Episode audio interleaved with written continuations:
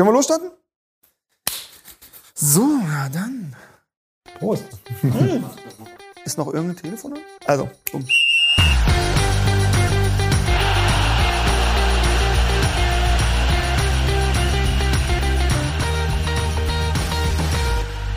Herzlich willkommen zu unserer dritten Ausgabe Weggegrätscht im Schatten des Flutlichts.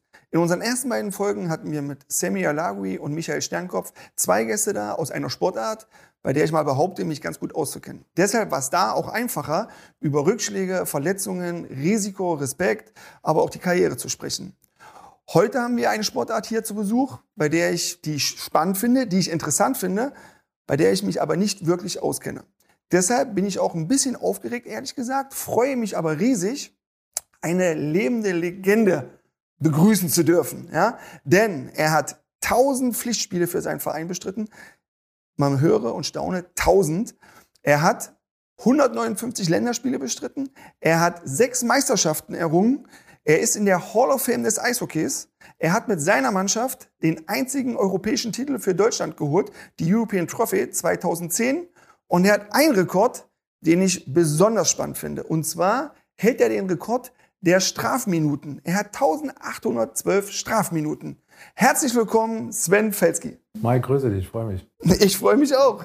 Du, Sven, sag mal, bist du wirklich so ein harter Hund? Nein, gar nicht. Also, Gar nicht? Nein, überhaupt nicht. Also ich, äh, ich glaube, das liegt einfach, oder das ist immer mein Argument immer dazu, dass, äh, wenn du 20 Jahre spielst, hast du halt länger gespielt als andere und das ist immer so meine Ausrede, warum das ist. Also, aber gut, äh, ganz klar ist natürlich, äh, man will ja auch immer äh, auf dem Eis seiner Mannschaft irgendwie ja, alle Möglichkeiten geben, immer die Wege auch, äh, dass du äh, vielleicht irgendwie was gewinnen kannst und deswegen bin ich da auch immer sehr, sehr ehrgeizig gewesen, tatsächlich. Okay. Und ist das dann im, im Eishockey, ist das normal, dass dann, ich meine, du warst ja Stürmer, äh, hast 232 Tore für, für die Eisbären gemacht.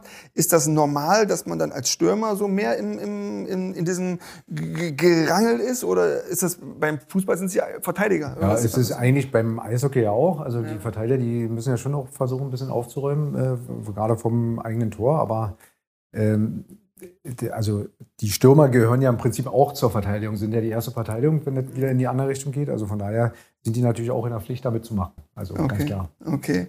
Äh, und äh, diese, diese Strafminuten, soweit ich weiß, sind das doch immer zwei Minuten, oder? Ist es dann? Oder gibt es dann auch. Also wenn man Glück hat, sind es nur zwei Minuten. Zwei. Minuten. Also wenn du, wenn du Pech hast, dann äh, gibt es auch große Strafen mit zehn Minuten oder äh, wenn, wenn dann einer zu dir sagt, kannst duschen gehen. Also das passiert halt auch.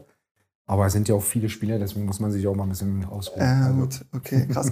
Deswegen, ich hab, wir kommen auch direkt rein. Ich habe nämlich gleich zu diesem Thema, weil ich das ja auch so spannend finde, habe ich gleich die, die erste Frage. Hör mal bitte zu. Hallo Felle, grüß dich. Lubo, dein alter Freund hier. Ich habe eine Frage. An welche Schlägerei auf dem Eis kannst du dich denn noch besonders erinnern? Denn du bist ja immerhin der Strafbankkönig der Liga gewesen. Ich weiß, worauf der Lubo hinaus will. Äh, also ich hatte mal mit äh, Sean Bell hatte ich mal ein kleines Problem gehabt in Mannheim irgendwie. Das war aber auch ein, ein Riesenochse, also eigentlich ein Stierkämpfer irgendwie. Aber eigentlich fand ich tatsächlich viel schlimmer. Äh, ich habe mal gegen einen Russen geboxt in Nürnberg und der hat gefühlt irgendwie in Sibirien hat die Bäume ausgerissen vorher. Also das war echt krass irgendwie. Da hast du dann eine Minute mitgemacht und äh, hast dann irgendwann auf der Strafbank gesessen. Da ist die Suppe gelaufen. Da habe ich gesagt, was machst du hier eigentlich? Das ist doch völlig irre irgendwie wegen so einem 1,95 Russen da irgendwie. Aber ich glaube, er meint äh, die Situation in, Mannheim, wo ich da äh, ja, Seidenberg da irgendwie weggecheckt habe und äh, dann kam Sean Bell irgendwie, der kam da von der Seite und wollte sich dann rächen. So. Okay, okay. Und wie ist das dann beim Eishockey? Gibt es da einen Ehrenkodex? Also ich sag mal, ich kenne das nur als, ich, wenn ich das dann im Fernsehen sehe, dann gehen ja irgendwie die Handschuhe aus, Helm ab und dann bumm, alle aufs Eis und dann geht's ja geht's los. Gibt's da Ehrenkodex oder der auf dem Eis liegt, äh, wird runtergetragen? Ja, naja, also wenn jemand auf dem Eis liegt, ist dann äh, grundsätzlich eigentlich vorbei. Dann gehen auch die, die äh, Schiedsrichter dazwischen, weil das ist dann schon gefährlich, wenn man irgendwie aufs Eis knallt oder irgendwie was. Also das ist schon, das ist schon klar. Aber äh, die Situation, die war halt ein bisschen, bisschen unglücklich für mich. Also wir hatten gar keinen Torwart mehr drin, war der der letzte Mann, da kam einer auf uns zu irgendwie und äh, da ich gesagt, also jetzt passiert ja alles, aber der schießt nicht noch ins leere Tor irgendwie, aber äh, so, dann war die Nase kaputt halt und dann kam halt der Nächste. So, so, so ist es gelaufen. Dann kam der nächste. Ja. Du, äh, da, was sagt dir denn das Datum 24. April 2012? Sagt dir das Datum was? Also ich würde jetzt fast behaupten, es ist äh, das tausendste Spiel gewesen. Ja. Würde ich jetzt denken irgendwie korrekt, so. Aber äh, äh, ja, für, also sechste Meisterschaft und mein letztes Spiel wahrscheinlich. Ja, das ist ja, das ist ja Wahnsinn. Also für die, die es halt nicht wissen, ich meine, du, ich habe es ja in der Anmoderation gesagt, du hast tausend Spiele gemacht und an diesem 24. April 2012 hast du dein tausendstes Spiel gemacht und es war noch das entscheidende Spiel um die Meisterschaft, glaube ich, das fünfte Spiel gegen Adler Mannheim. Und nimm uns doch mal so ein bisschen bitte mit auf diese Reise, weil tausend Spiele haben haben ja nicht viele erreicht, diese, diese, diese magische Grenze. Und dann auch noch das entscheidende Spiel in, hier in Berlin vor 14.000 Zuschauern. Äh, fünfte Spieltag, wer gewinnt, ist Meister. Dein tausendstes Spiel.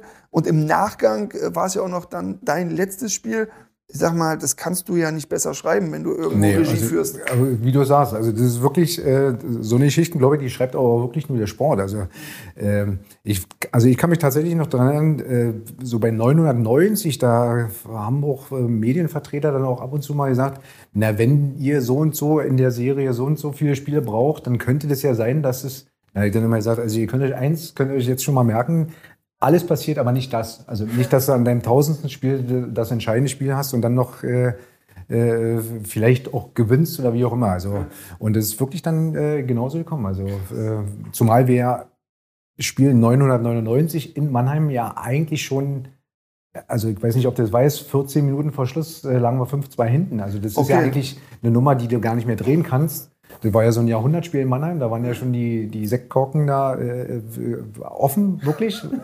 Eigentlich war die Meisterschaft ja schon verloren dort und dann sind wir tatsächlich zurückgekommen und äh, konnten dann dieses Spiel dann in Berlin machen. Also das war schon echt krass. Mega. War das dann auch die, sag mal, auch die, die beste, die geilste Meisterschaft, die du dann geholt hast? Oder?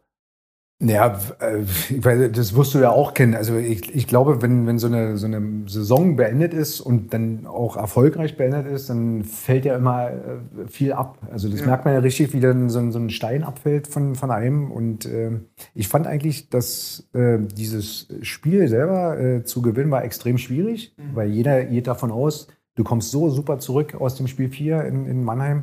Äh, ist doch klar, was jetzt passiert. Und das ist eben überhaupt ja nicht klar. Also von daher ähm, aber ich weiß auch, dass, dass äh, an dem Abend, wo wir in Mannheim gewonnen haben, da muss, äh, war eigentlich so ziemlich mein, mein schwierigster Tag in der, in der Karriere. Also du hast äh, so viele jüngere Spieler äh, wieder auf den Boden holen müssen, das kann ich mir gar nicht vorstellen. Also die werden durch Wände laufen, weil ich meine, wenn du 14 Minuten vor Schluss 5-2 hinten liegst, ja. kommst du eigentlich nicht zurück im Finalspiel.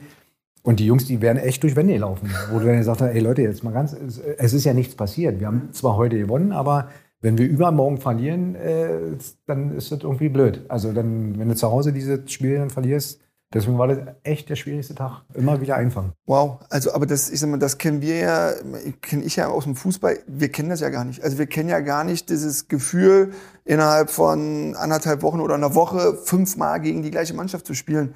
So, und äh, das ist ja schon, ist ja auch eine Kunst, sich immer wieder zu motivieren und immer wieder, klar, bei der Meisterschaft bist du motiviert, du willst das Ding gewinnen, ist logisch, aber ich meine, du kennst den Gegner in- und auswendig und genau das, was du sagst, du bist eigentlich also auf einer riesen Euphoriewelle und dann aber zwei Tage später geht's wieder bei Null los und das ist, glaube ich, echt eine, ist schon eine Kunst. Ja, ne? ich, ich, glaube, das ist immer total wichtig, dass man auch äh, gerade jüngeren Leuten oder jüngeren Spielern immer wieder vermittelt, dass äh, also die dürfen nicht tiefst betrübt sein, wenn du, wenn du ein Spiel verlierst. Wenn du jetzt, äh, also das höre ich so oft, auch dieses Jahr war das wieder so, äh, ja, und jetzt haben sie das erste Spiel verloren und jetzt äh, fahren sie dahin und wie sollen es werden? Wo ich, ganz ehrlich, das ist ein Spiel, ob du es jetzt gewonnen hast oder verloren hast, du musst doch sowieso dahin fahren. Ja. Also das ist auch wieder nur ein Spiel.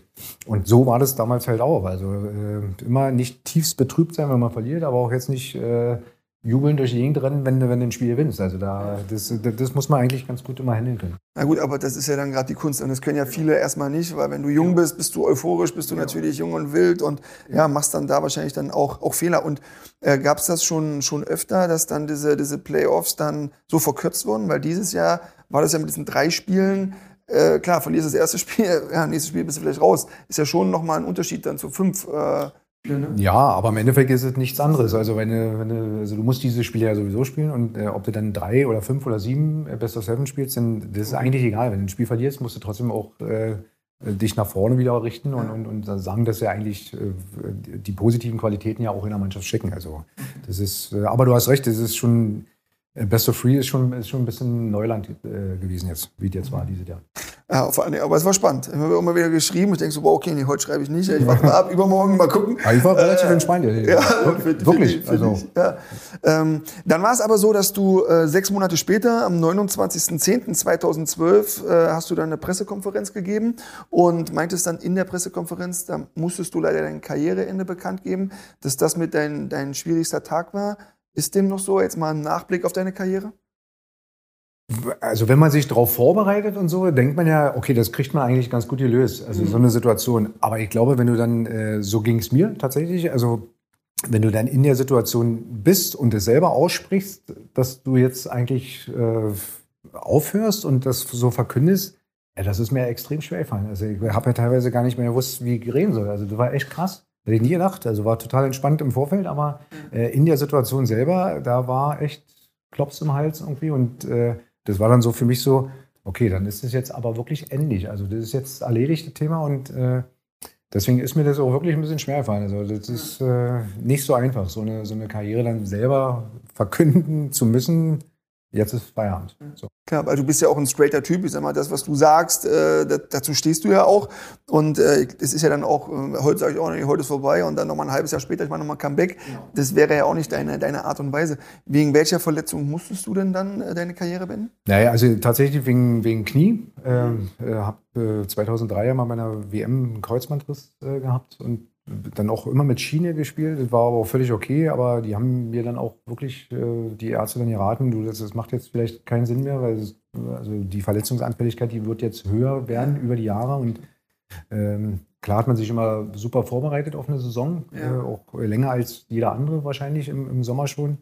Aber ähm, ja, das ist halt die Aussage von den Ärzten und dann halte ich mich auch daran, weil Ja. das macht keinen Sinn, weil irgendwie gibt es ja auch noch ein Leben nach dem Eishockey und also mit einem Hinkefuß willst du jetzt auch nicht rumlaufen. Nee, nee, das ist ja, und da, äh, wir wir haben ja hoffentlich noch ein Stück weit zu leben. Also da will man ja auch eine gewisse Lebensqualität haben. Deswegen ist es ja völlig nachvollziehbar. Konntest du dich auf dein Karriereende auch, auch vorbereiten? Also jetzt nicht auf die Pressekonferenz, sondern äh, hast du dann schon, ich meine, du hast bis zu deinem 37. Lebensjahr, ist richtig, gespielt.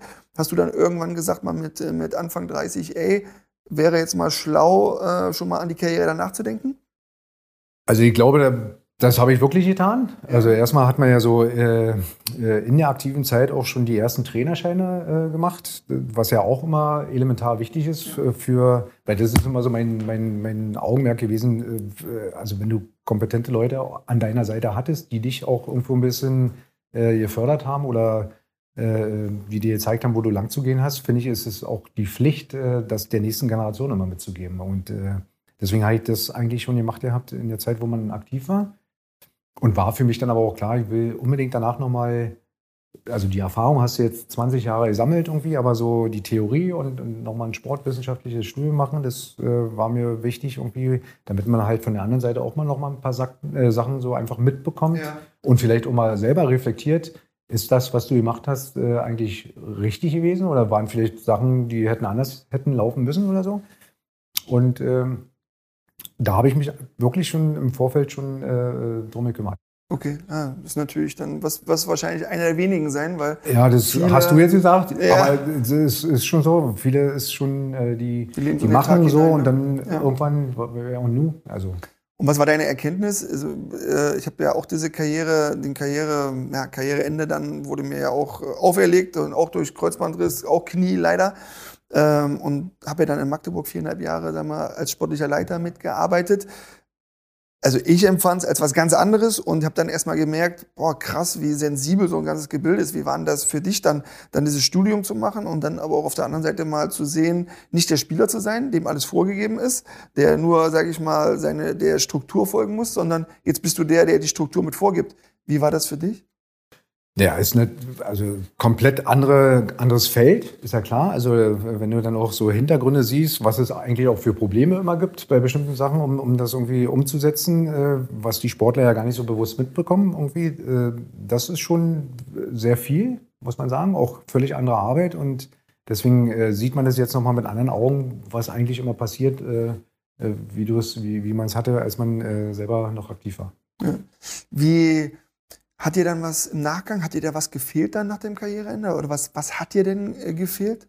Hat dir nichts gefehlt? Also gar nicht. Also, Echt nicht? Also ich glaube, also also wirklich, das muss man wirklich sagen, Ja. äh, ich glaube, wenn du äh, so lange spielen konntest und, und wenn du, wenn du auch äh, komplett für dich dann auch rein bist mit der Situation, dann, dann hast du auch keine Probleme. Also ich habe wirklich, äh, ich habe jetzt nie irgendwie, dass mir die Beine zittern, weil ich jetzt unbedingt irgendwie, also gar nicht. Also ich bin völlig abgeschlossen, dieses Thema und habe die Zeit auch total genossen, aber äh, äh, ja, also dafür gibt es junge Menschen, die sollen jetzt darum rennen, also alles super. Cool, coole Einstellung, aber ist natürlich, weiß ja auch, ich meine, klar, manchen fehlt dann diese Aufmerksamkeit, wow, hier, Felski, und dann, ich sag mal, diese, diese Selbstbestätigung oder diese Bestätigung von, von anderen Seiten, hey, geiles Spiel heute, toll, toll, toll.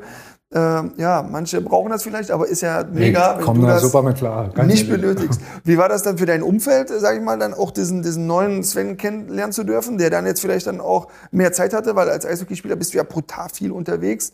Wie hat das dein Umfeld Naja, dann so? Freundschaften und so, die haben sich natürlich auch äh, gefreut, dass man halt jetzt, keine Ahnung, am Wochenende dann nicht sagt, du, die Wurst, die kannst du alleine essen, du musst jetzt nach Mannheim fahren, so, äh, sondern du, du bist einfach äh, bei einer Grillparty oder keine Ahnung, irgendwie Geburtstagsfeiern oder sowas einfach mal mit bei.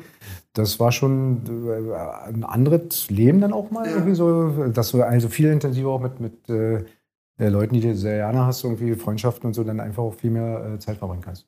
Cool, cool. Was ich auch mega äh, interessant fand, äh, sag ich mal, der Fakt, dass du ein Jahr nach dem Karriereende hattest du, durftest du dein Abschiedsspiel spielen. Und das war, korrigiere mich, wenn es falsch ist, ich habe gelesen, dass es nach einer Viertelstunde ausverkauft war. Ist das, Ja, das, richtig? war, ja, das ist leider richtig irgendwie. Also, was heißt leider? äh, leider war das super. 4.900 Leute, ne? Ja. Oder 5.000 Leute. Ja, ja das, also zwei Drittel meiner Karriere habe ich ja tatsächlich im Wellbisch-Palast verbracht, also Ja. im alten Valley. Und äh, deswegen habe ich auch mal gesagt, okay, 5000 Leute, die kriegt man vielleicht irgendwie, also ich meine, du gehst ja nicht davon aus, dass das so völlig, dass die Leute so völlig irre sind irgendwie.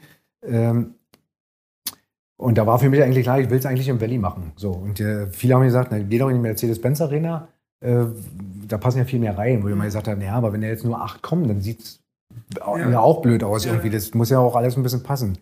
Und habe mich dann wirklich für den Valley entschieden und äh, das stimmt wirklich, also innerhalb von, von 15 Minuten. Das war völlig irre. Also er war schwerst, über, schwerst überfordert in der Situation. Aber ich glaube, das haben wir ganz gut alles gelöst. Also ich kann dir mal eine Story erzählen, ähm, das glaubt mir mal gar keiner.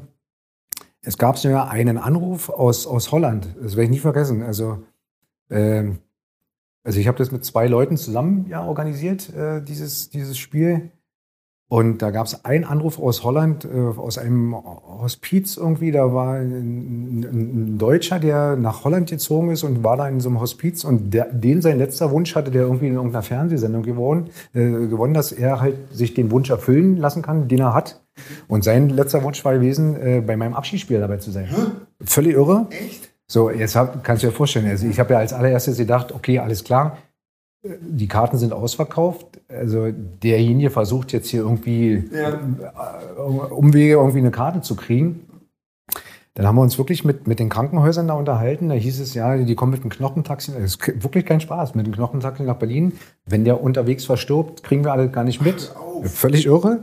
Und dann ist es wirklich passiert. Dann äh, habe ich für den noch einen extra Eingang gemacht. Dann haben sie den wirklich mit dem Bett reingeschoben. Nein! Ist Ach, das ist ja Wahnsinn. völlig irre. Und ähm, habe dann auch dieses Spiel auch nochmal für den nochmal unterbrechen lassen. Bin zu dem hin, so raus und habe mir gefreut, dass er da ist irgendwie so. Und der hat sich gefreut und hat dann, äh, also vier Wochen später ist er dann verstorben. Aber das war, aber das war einfach eine unglaubliche Geschichte eigentlich. Also das äh, weiß immer gar keiner, aber die war schon echt Boah, verrückt. ja, okay. Das also da echt krieg ich jetzt noch Gänsehaut. Also Ja, das war ja wirklich glaube ich, irre. glaub ich dir. Und hat, hast du dann auch mit ihm sprechen können? Also war das dann, also wie kam er dann? Also er war Eishockey-Fan, klar. Absoluter Fan aus Berlin irgendwie. Okay, ich kannte Berlin. ihn gar nicht Ja. irgendwie so, aber äh, okay, das, das machen wir jetzt auch möglich. Geil. Stark, und, stark. Äh, da, der, extra das Spiel unterbrochen, dass ich wenigstens mal einmal zu ihm hingehen konnte. Also das war irgendwie und hab, ja, das war Konntest du das genießen? Also ist ja dann so, ich meine, ist ja auch wieder voller Emotionen dann, ne? Die ganzen Rückblicke, die ganzen Kollegen, die da waren. Ich glaube, ihr hattet irgendwie die, die Nationalmannschaft und eine All-Star-Team ne, von den Eisbären. Also ich habe, äh, naja, das habe ich mir selber so, die aktuelle Nationalmannschaft, da hat übrigens keiner, also nicht, nicht einer abgesagt, also waren Markus Sturm da, äh, alle, die in der NHL waren, Erhoff, die waren alle, die sind alle gekommen. Das fand ich richtig cool. Und, und dann halt, ich meine, du hast ja auch viele Spieler in Berlin äh, gehabt. Also da, da, ist es gar nicht so einfach, jetzt das mal so 20 Leute mal ja. rauszufummeln, die da, die da passen jetzt irgendwie. Aber die sind aus Kanada, wo die aus Schweden, überall gekommen sind. Das war schon echt cool, muss ich sagen. Sehr schön, sehr schön. Ähm, ich habe äh, wiederum gelesen, dass äh, im Durchschnitt ein NHL-Profi fünf Zähne pro Saison verliert. Ist das so oder ist es übertrieben? Oh, also, Gott, äh, also kann das sein? Wie ist denn das bei dir? Hast du noch alle? Also äh, da muss ich ja erstmal nachfragen, weil fünf Zähne in der Saison. So, weil ja, haben die gesagt, Sturm, stand da. Ja, Marco Sturm, der hat ja nun auch ein paar Jahre gespielt, der dürfte ja gar keinen mehr haben. Ne? Ja, wahrscheinlich dann nicht. Also, nee.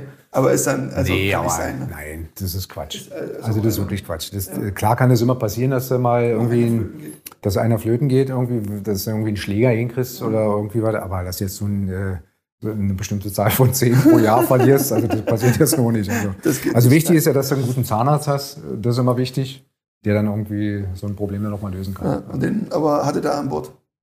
Den habe ich definitiv, ja. Sehr schön. Äh, wie dürfen wir uns denn das Leben eines Eishockeyspielers mal, mal vorstellen? Ich bin, ja, ich durfte Fußball spielen, hat Spaß gemacht, äh, kann ich alles hoch und runter beten, aber wie ist denn das beim, beim Eishockey? Äh, alleine schon Trainingsintensität, aber auch, äh, ja, so dieser, dieser normale, dieser normale Ablauf. Also, wie, wie ist denn das im Eishockey? Ja, wo fangen, wo fangen wir da an? Also erstmal ist, wird der Eishockeyspieler immer im Sommer gemacht. Okay. Das ist erstmal die Grundvoraussetzung, immer die Basis eigentlich, um eine lange Saison auch spielen zu können, ja. äh, ist immer der, der Sommer. Also das heißt immer diese, diese Grundlagenausdauer, viel am See laufen, Fahrrad fahren. Äh, das machst du wirklich im Sommer, da hast du mit Eis noch gar nichts zu tun. Dann äh, ist übrigens die, die übel, also du kennst ja auch wahrscheinlich, die, ja. die übelste Zeit, so diese Vorbereitungsphase, irgendwie Boah, dieser sechs, gehasst. acht Wochen. Da bist du eigentlich froh, wenn du endlich anfängst zu spielen, weil dann ist mehr oder weniger so Regenerationsprogramm oder Erhaltnisprogramm. Ja, wie musst du dir das vorstellen? Also du hast eigentlich in der Vorbereitungsphase täglich mindestens zweimal Training. Äh, und äh, in der Saison trainierst du schon auch äh, mindestens einmal ja. irgendwie. Ähm, mal ist es ein bisschen wirklich, wenn du jetzt eine, eine Aus, Auswärtsfahrt zurückkommst, machst du so ein bisschen Regenerationstraining irgendwie, aber Du hast immer so ein, zwei Tage, wo du noch mal Gas gibst, äh, damit du auch nächstes Wochenende wieder fit bist. Okay, ihr habt ja auch eine viel größere Belastung. Ihr habt ja viel mehr Spiele äh, als dann im, jetzt sagen wir mal wieder den Sport oder im Handball. Äh, ihr habt ja fast die doppelte oder fast die dreifache Anzahl an Spielen dann gegenüber diesen anderen Sportarten. Deswegen kann man ja wahrscheinlich dann in der Saison gar nicht so viel trainieren, weil du ja alle drei, zwei, drei, vier Tage dann spielst, oder? Du musst dir vorstellen, also normalerweise spielst du ja immer Freitag, Sonntag. Immer wenn du Sonntag nach dem Spiel hast, Montag ist so ein, so ein Ruhetag. Okay oder der Reisetag zurück und, und Dienstag ist nochmal Vollgasprogramm irgendwie. Äh, also wirklich dann auch äh, auf dem Eis ist auch äh, völlig unlustig immer der, der Dienstag. Da waren auch viele immer verletzt. Okay, ja klar. Trainer zwickt ein bisschen. Ne? Ja, genau. So, äh, aber äh, ja, aber also du musst wirklich dich im, im, im äh, Sommer präparieren, dass du halt lange in der Saison äh, sein kannst äh, oder dabei sein kannst, auch fit bleiben kannst. Irgendwie. Sonst machst du nur Regeneration und also so taktische Sachen, so Überzahl, Unterzahl spielst du viel oder 3 gegen 2 Situationen. Also sowas machst du eigentlich hier. Ja, auch viel Videoanalyse, ist das bei euch beim, beim Eishockey auch Das wird ja immer mehr. Ja? Das haben okay. wir damals auch schon viel gehabt, aber ich glaube, es ist jetzt noch extremer. Also du wirst ja jetzt, äh, jede Trainingseinheit kann ja jetzt theoretisch schon ausgewertet werden. Äh, das war ja damals zum Glück noch nicht so der Fall. Ja, genau, zum Glück. Richtig. Äh, Konnte man auch mal so ein bisschen mit Auge machen. Genau. ja, guck mal, und dann darfst du auch nicht vergessen, wir haben Silvester hast du eigentlich gefühlt immer am ersten Nachmittagstraining gehabt, weil du am zweiten schon gespielt hast. Also Silvester jetzt, dass du da äh, verzaubert durch die Gegend läufst, das ist dann auch relativ schwierig irgendwie. Also, äh, verzaubert übersetzt, leicht angedüdelt. also das, das musst du halt dann schon auch immer ein bisschen handeln irgendwie. Ja, äh, ja das ist so das Programm. Und wie, wie gestaltet sich das im Eishockey mit diesen Vertragssituationen? Also wie, wie lang sind durchschnittlich die Verträge? Weil im, im Fußball sind das ja oft langfristige Verträge. Wie ist das bei euch im, im Eishockey? Ist das ähnlich? Eigentlich ist es unterschiedlich, weil, ich sag mal, also wenn jetzt ein, Spieler mit einem Verein irgendwie sind, gibt es so zwei, drei Jahresverträge, okay. äh, aber es gibt auch ganz normal auch Einjahresverträge, ja. was manchmal auch vielleicht bei Importspielern Sinn macht. Äh, äh, dass man denen nicht zu lange Verträge gibt, äh, damit sie halt auch ihre Leistung, die sie haben, dann auch, oder Qualität dann auch abrufen.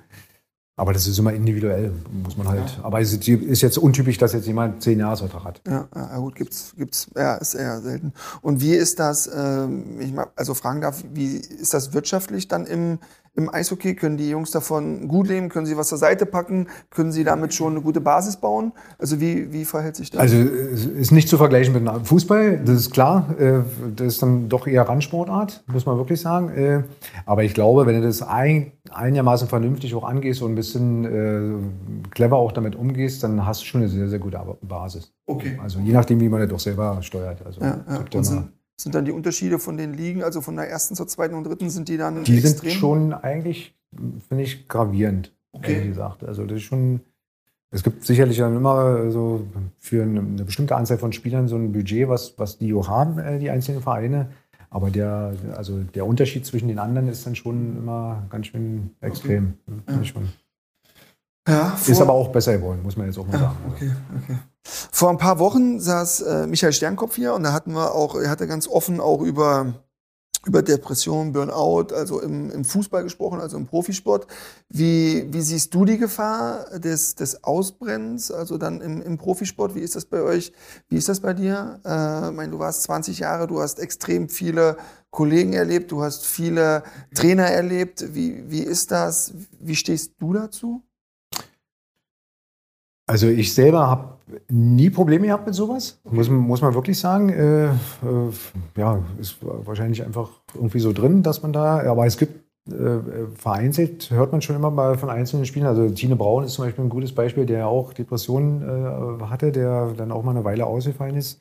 Ähm, ich weiß nicht, woran es liegen mag. Also ob es einfach, äh, dass es too much ist, vielleicht auch mit der Belastung, auch mentale Belastung, das kann ja alles sein aber ich finde, dass das eigentlich noch im Eishockey geht. Also das ist jetzt nicht so, dass du jetzt jeden dritten Verein irgendwo zwei Spieler rausfilterst, die dann da ja. irgendwie äh, einen Burnout haben oder so. Das Aber die Belastung ist natürlich schon extrem. Also das muss man ja auch mal sagen. Die Belastung ist riesig. Ist das vielleicht dann auch ein Unterschied dann, äh, dass die, die Aufmerksamkeit natürlich nochmal eine andere ist? Oder wie ist das jetzt im, im Eishockey, gerade auch durch die neuen Netzwerke, äh, Social Media? Hast du natürlich, ist ja egal, du bist ja überall mit Handy, jeder weiß ja sofort Bescheid. Wie, wie ist das bei euch? Ist das dann, werden die Spieler dann auch immer direkt erkannt? Ist dann, ist da auch dieser öffentliche Druck da oder ist das im Eishockey noch nicht? Ich glaube, so? das, das geht noch. Also äh, gerade wenn du in so einer Großstadt wie Berlin irgendwie lebst, dann kannst du dich auch frei bewegen. Das okay. muss man wirklich sagen. Also klar passiert es immer wieder, wenn du irgendwo einkaufen gehst, dass, äh, also verrückterweise immer, wenn du eine Milch holst oder so, dann oh, ja. sagt einer so äh, im, Schlamp, äh, im, Schlumpi-Anzug, dann äh, Mensch, äh, tolles Spiel letztes Wochenende. So, das passiert natürlich, aber ja. eigentlich kannst du dich noch relativ anonym auch in, in, der, in der Stadt aufhalten. Also, was ich auch ganz gut finde, ehrlich gesagt. Also. Ja, also das ist äh, sicherlich angenehmer, als wenn du dann ja von jedem dann halt auch vollgequatscht wirst, angequatscht wirst. Also das passiert ja schon oft genug ja, irgendwie, aber ja. äh, da stelle ich mir dann wirklich so, so, so ein, äh, keine Ahnung, richtiger, also Fußballer irgendwie, der, der permanent in die Medien auch das stelle ich mir schon echt schwierig vor. Also mhm. ganz ehrlich. Okay. Ähm, du hattest in deiner Karriere ja auch, auch, viele Trainer aus Amerika oder Kanada. Wie, wie war das denn bei euch mit Mentaltraining? Also wurde das bei euch angeboten? Äh, wie, wie stehst denn du dazu?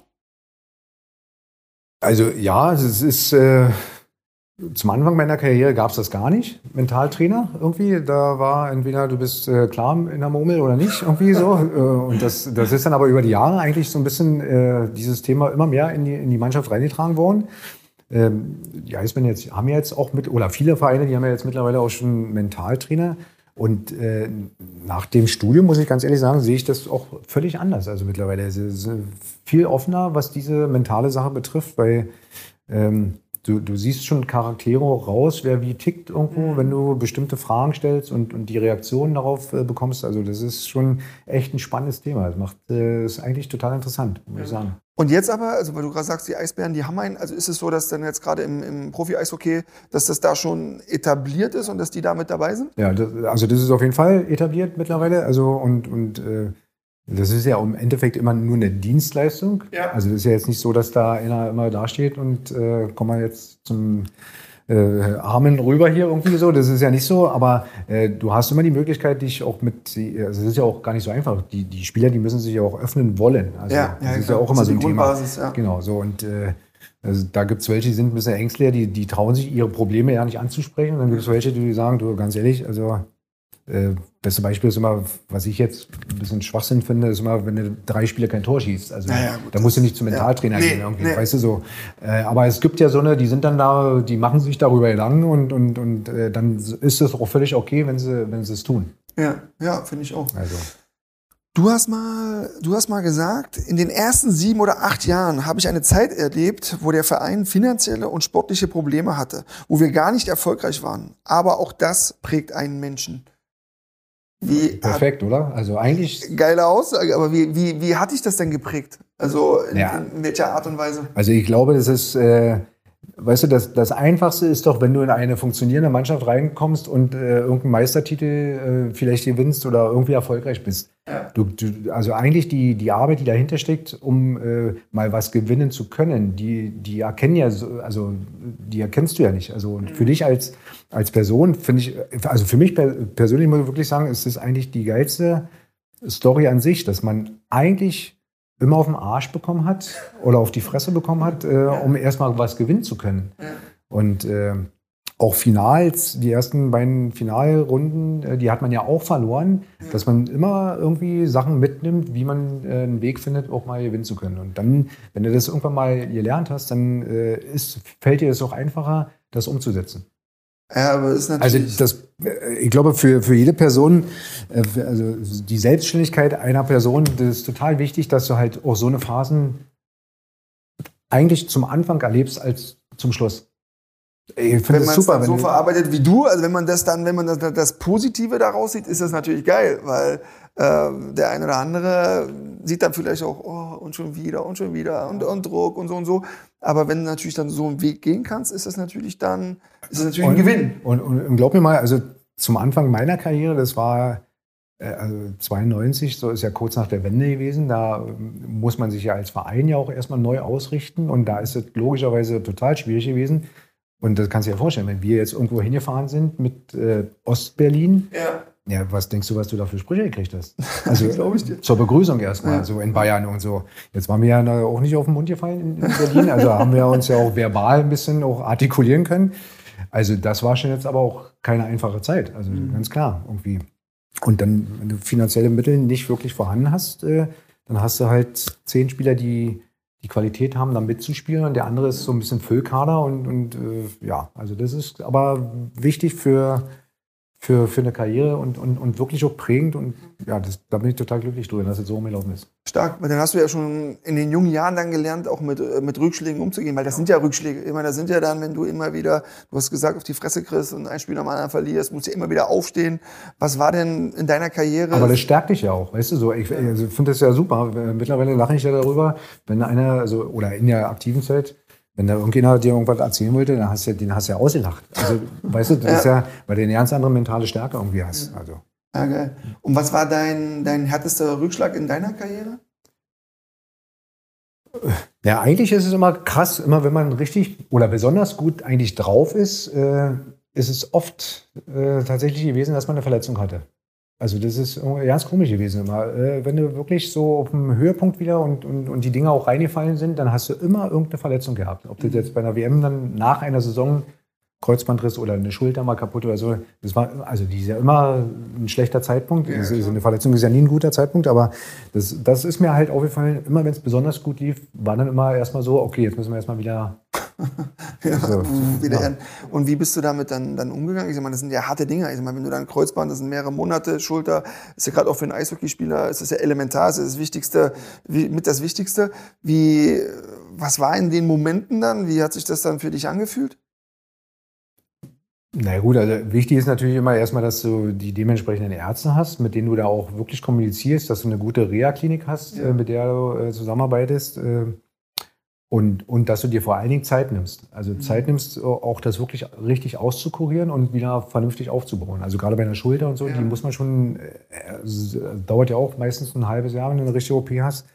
Das musst du wirklich auch richtig auskurieren und, und wieder aufbauen. Also das, das und das, äh, glaube ich, da, da hat auch der Verein immer viel Wert drauf gelegt, dass die Jungs sich dann auch wirklich äh, gesund zurückmelden.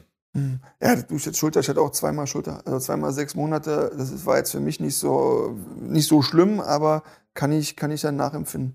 Wie waren das dann äh, gerade in dieser Phase? Ich meine, du warst ein, ein Top-Talent, du bist dann 92 in den, im Profibereich gekommen, hast 92, 93 deine erste Männersaison gehabt.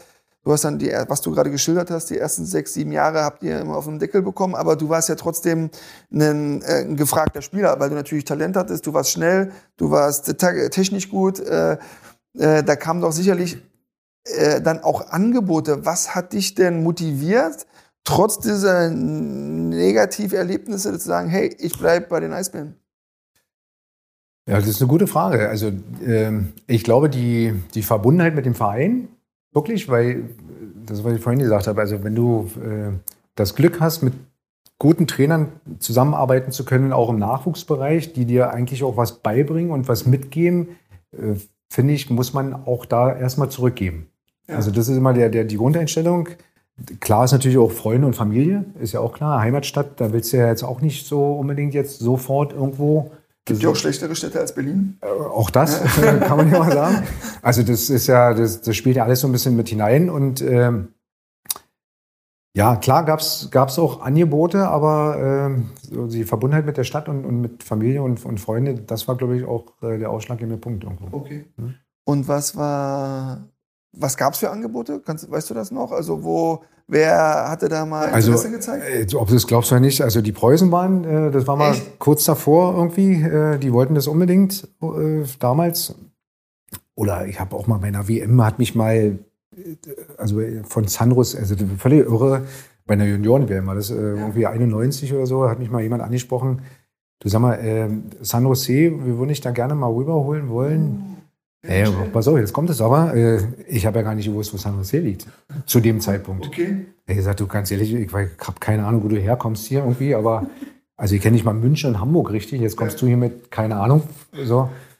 Und äh, habe dann eigentlich so zwei, drei Jahre später gesagt, ja, okay, hätte man vielleicht auch anders lösen können. Aber ich bin jetzt auch null, irgendwie, das ist alles trotzdem super gelaufen, wie es gelaufen ist. Also ich bin ja jetzt nie irgendwie, dass ich da nachts aufwache und sage, um Gottes Willen, wieso hast du damals gesagt, San Jose ist äh, scheiße. Also, mm, ja, gut. Ja gut, du wusstest es ja. Ey, wirklich nicht. Also ich kannte wirklich München ihr dann, habt ihr, habt ihr Berater? Gibt es also in, ja mal jetzt äh, wieder, ich will nicht immer nur vom Fußball, aber bei uns ist es ja so, da kommen wir schon ab der C-Jugend, kommen die Berater um die Ecke. Ha, habt ihr Berater beim, beim, beim Eishockey? Ja, ja, haben, haben wir. Äh, das wird jetzt auch äh, meiner Meinung nach auch auch ein bisschen, also es wird immer früher, ja. werden die Jungs jetzt auch äh, an jemand gebunden. Oder umgedreht, die binden sich halt an, an irgendjemanden. Äh, das war damals nicht so. Okay. Ich hab, äh, eigentlich mein, mein Berater war, also musste ich lachen, irgendwie war damals eigentlich der, der, der Manager von den Preußen. Also, Ach, nee! Stefan Metz, ja. okay. Und, und der, der, hat mich dann auch wirklich, also war ja bei mir relativ einfach immer, ja. war ja irgendwie gefühlt klar, also Berlin.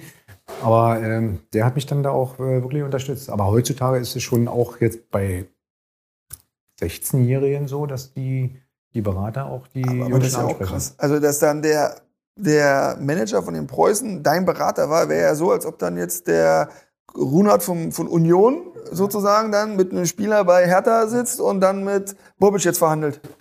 Ja, ja? genau. Krass. Und wie, aber war das alles okay? War das, war völlig okay, ja. ja also, das war halt mein Berater. Also, ja, okay, geil. Ja gut, dann ist es natürlich auch nachvollziehbar, dass du mal kurz vor dem Wechsel in den Preußen standest. Dann, ja, verständlich. Und diese, äh, klar, wenn man dann äh, so ein bisschen dann auch affin ist, heißt es ja immer, NHL ist dann das große Ziel. War das dann auch mal nochmal dein Ziel oder warst du dann, war früh klar, dass du diesen Weg hier bei den Eisbären so zu Ende gehen willst? Nein. Das, das, ist immer das Ziel. Jeder einzelne Sportler, der, der Eishockey in, in Deutschland spielt, der, der, muss auch dieses Ziel haben. Also wenn du wirklich ein Ziel verfolgst, äh, äh, erstmal in den Profibereich zu kommen, das ist das eine. Und dann muss man auch immer versuchen, auch den nächsten Schritt noch zu gehen. Das ist ganz, ganz klar. Ähm, und wenn da jemand dir gefragt hätte, nochmal im Nachgang, dann hätte man sicherlich auch anders reagiert. Äh, ich glaube aber, dass sie intern untereinander auch sprechen, so nach dem Motto, du, der hat gar kein Interesse, dass man dann eigentlich äh, mhm. durch ist, weißt du? Das kann okay. durchaus sein. Irgendwie. Ja. Aber, ähm, ein paar Jahre später hätte man bestimmt anders reagiert, aber das ist jetzt wirklich nicht so, dass man da sagt, ja. also. Ja, ja nee, das ist top. Ja. Wie ist das bei euch ähm, im, im Nachwuchsbereich? Ähm, wie gestalteten sich das da? Ich meine, du bist ja äh, Geschäftsführer Sport bei den Eisbären Juniors. Und äh, wie, wie ist denn die, die Nachwuchsarbeit? Also bei wiederum im, im Fußball ist es ja oft so, dass die Jungs relativ früh auch echt verwöhnt werden, weil sie halt auch alles bekommen. Sie spielen die geilsten Turniere, haben die besten Klamotten, kriegen teilweise schon Gehälter, wo du dir an den Kopf fasst, die Eltern kriegen Jobs. Also das ist schon grenzwertig. Äh, wie ist denn das im Eishockey? Also das ist definitiv nicht so, äh, weil ganz ehrlich, und das ist genau das, was ich vorhin meinte, weißt du, man muss erstmal auch was selber leisten, um dann auch was zu bekommen, finde ja. ich. Weißt du, das ist immer, wenn von vornherein immer alles hinten reingepustet wird, dann ist meiner Meinung nach auch die Motivation auch irgendwann mal weg. Also du musst du ja anders motivieren, als wenn jemand ein Ziel von, also intrinsisch dann selber auch hat. Also das ist ja äh, elementar wichtig, glaube ich. Nur dann äh, wirst du dann auch vielleicht mal ein Profi. Und äh, das ist bei uns ein bisschen anders. Äh, äh, wir versuchen die Jungs super auszubilden, was uns eigentlich auch ganz gut gelingt, muss ich sagen. Also wenn man so mal in der Liga guckt, auch bei den Eisbären sind ja jetzt ein paar Spieler, die jetzt auch aus dem eigenen Nachwuchs mit äh, wieder eingebaut wurden. Und, und selbst wenn sie nicht in Berlin spielen, sind sie ja auch möglicherweise in der DEL 2 oder DEL irgendwo in anderen Vereinen mit eingebaut. Und das ist eigentlich das, was, was wir erreichen wollen. Also Ausbildung ist, äh, steht an erster äh, Stelle irgendwie, auch in der Verbindung mit Schule, immer mit Schule.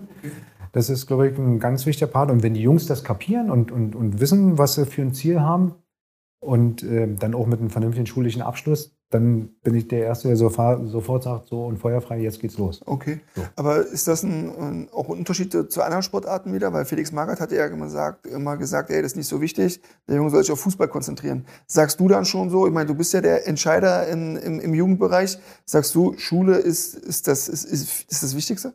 Also ganz klar kann ich dir sagen, unsere Philosophie immer, Schule ist Nummer eins. Okay. Das ist wirklich so und äh, wir, also unser Trainingsprogramm ist ja am SSZB äh, total verknüpft mit der Schule, mit der Sportschule, die wir ja haben, die Eliteschule des Sports.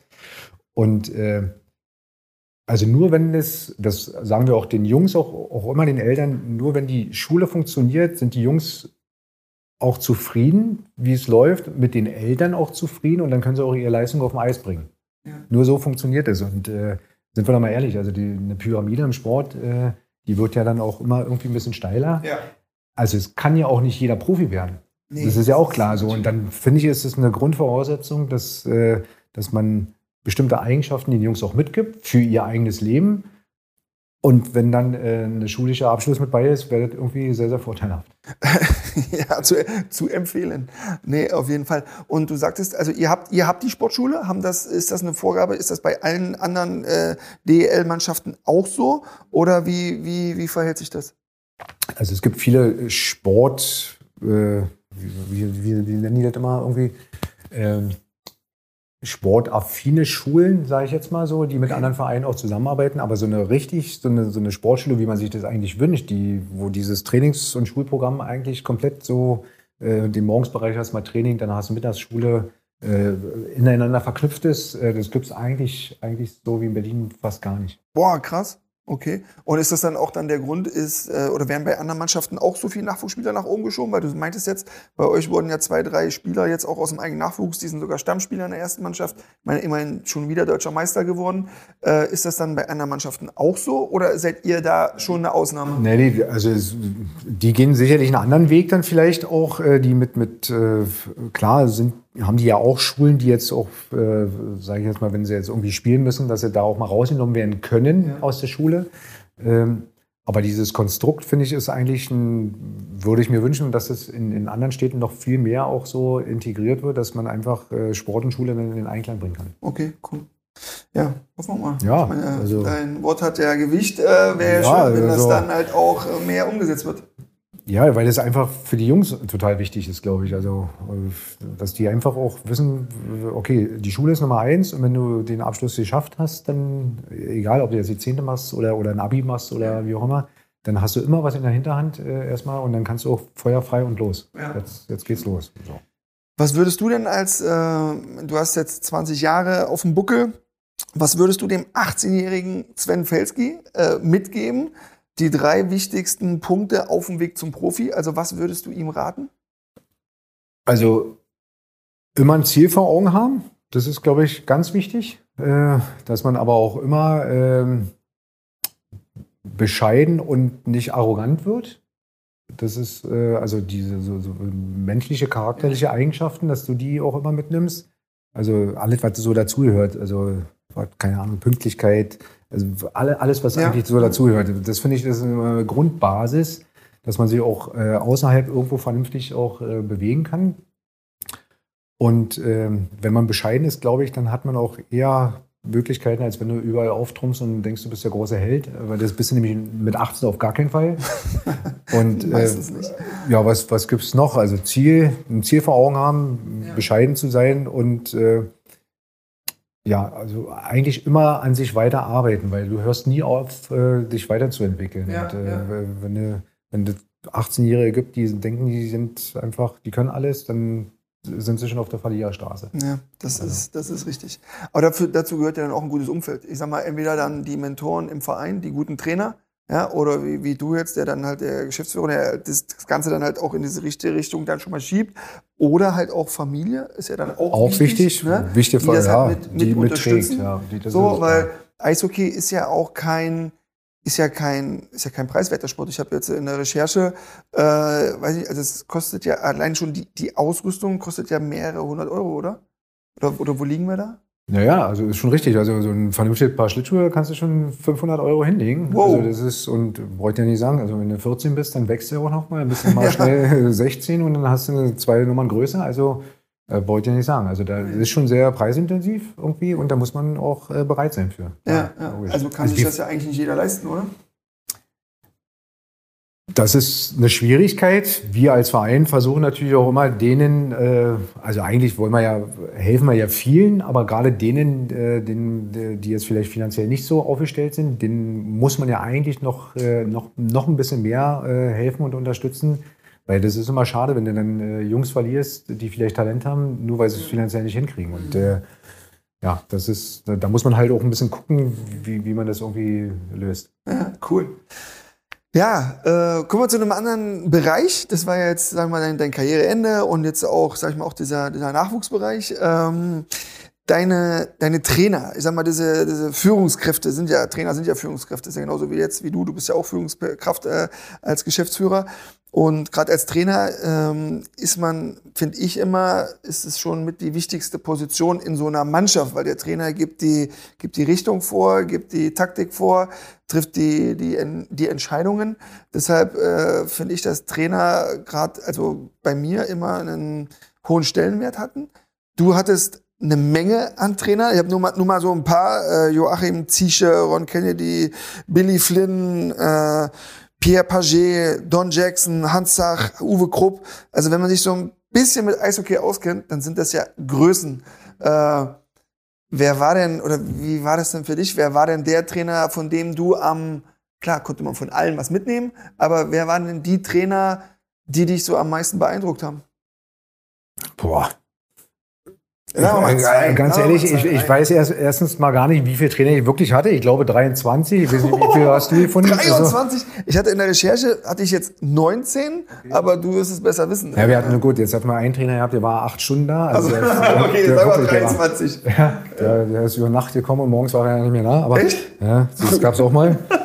äh, also, eigentlich müsste ich jetzt mal so, so zwei, dreimal rausfiltern. Also wer für mich äh, elementar wichtig war, war ähm, äh, äh, äh Pierre Paget.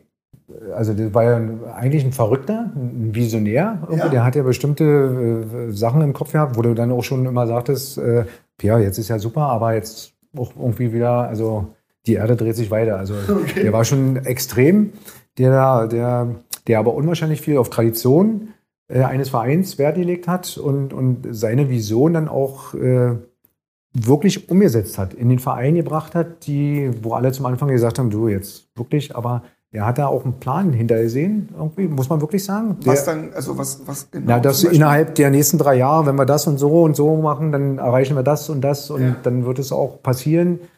Äh, Und das ist tatsächlich so eingetreten. Also das war völlig irre irgendwie. Aber der war schon auch wirklich visionär. Also der war schon auch manchmal ein bisschen grenzwertig.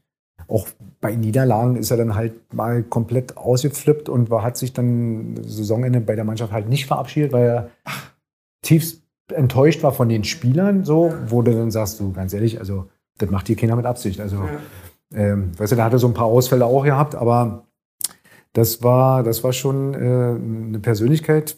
Also bei ihm hat mir extrem gefallen, dass er die Tradition auch in den Verein wiedergebracht hat. Also es gab Trainer, die haben gesagt, also hier mit Dynamo und sowas alles raus und das brauchen wir hier alles nicht mehr. Echt? Ja, das war. Aber es ist das Herzstück. Also Tradition ja, ja, absolut, klar. Und äh, aber ich meine, da kannst du als Spieler sonst was erzählen. Äh, wenn dann nur drei Deutsch sprechen, dann äh, die anderen die Tradition ja gar nicht kennen, ist das schon schwierig. stimmt, ja. Aber er hat es komplett wieder in diesen Verein gebracht und äh, finde ich auch absolut wichtig. Ja. Und äh, ja, Don Jackson äh, war ja damals Co-Trainer bei Pierre Paget. Der hat ja eigentlich von Pierre auch viel äh, gelernt. Und Donny war wieder ein komplett anderes. Der war so, so wie so ein Teddybär, so ein, so ein ganz ruhiger eigentlich. Aber das, was er erzählt hat, war. Hat, So ein Eisbären. hat, Teddybär. ja, hat immer Hand und Fuß gehabt. Also der hat äh, die Videobesprechungen, die Ansagen vor einer Saison und so, die hat, die hat er halt brutal auch äh, wirklich so auf die Mannschaft auch zugeschnitten äh, mitgeteilt. Und da, da wusstest du, also mit dem gehst du den richtigen Weg irgendwie zusammen. Und äh, ja, wen kann man noch? Hans ist äh, Nationaltrainer halt gewesen, Hans Zach, äh, Uwe Krupp ja auch irgendwie. Das waren auch äh, bestimmte Leute, die, die einen auch weitergebracht haben. Und äh, aber eigentlich fand ich den, den wichtigsten äh, war eigentlich so zum Anfang meiner, meiner Karriere, der dann auch äh, in, in, in- Kanada, äh, so Team Kanada auch trainiert hat. Äh, mir fällt jetzt bloß der Name nicht ein, könnte irre werden. Cliff Stewart? Nee, Mhm. nee, der war nicht. Andy Murray? Andy Murray. Andy Murray? Andy Murray war eigentlich, finde ich, so äh, der wichtigste Trainer von denen, wo ich am meisten mitgenommen habe. Weil der war äh, nach der Zeit in Berlin, war der ja Nationaltrainer von Kanada und der hat dich bei internationalen Turnieren immer mit dem Vornamen angesprochen. Das fand ich unfassbar. Also Ich meine, er hat ja nur auch tausende von Spielern kennengelernt. Der gesagt, Mensch, hallo, äh, Sven, wie geht's irgendwie? Was macht die Familie? Wie geht's deiner Tochter sowieso? Also das war völlig irre immer, wo du gesagt hast, so, äh, wie deine Frau jetzt heißt, kann ich dir jetzt gerade nicht mehr sagen. So, weißt du, so dieses, das hat er halt brutal super gemacht. Und der hat ja die Anfangszeiten, wo wir so 92, 93, 94 immer gegen Schwenningen diese Playoff-Zeiten oder Playdown-Zeiten eigentlich überstanden haben, um nicht abzusteigen, was ja für den Verein total wichtig war, hat ja äh, die zehn Spieler so eingesetzt, die mitspielen konnten und die anderen zehn Spieler halt auch, die jetzt qualitativ gar nicht so gut waren. Weil er sagt, du rennst nur nach vorne, rennst einen zusammen, kommst wechseln wieder. So, das, der hat die also perfekt auch eingestellt für das, was sie können und das bewundere ich bei dem immer noch, weil der hat, ähm, der, also der hat mich wirklich geprägt, ganz ehrlich. Und brauchtest du als Spieler, warst du ein Spieler, der dieses Vertrauen vom Trainer brauchte oder war dir das Boogie? Also, äh, manche ja, können ja nur. ja, doch, ich glaube, das ist schon wichtig, wenn du, wenn du das bekommst auch. Oder der muss mir ja nämlich jede Woche sagen, du bist ein geiler Typ irgendwie. so, Das kann man nicht irgendwie. Das sollen aber, andere machen. Ne? aber äh, ich glaube, das, das, das reicht ja auch schon Augenkontakt. Weißt du, wenn du, wenn, du- wenn du merkst, dass da jemand dahinter steht.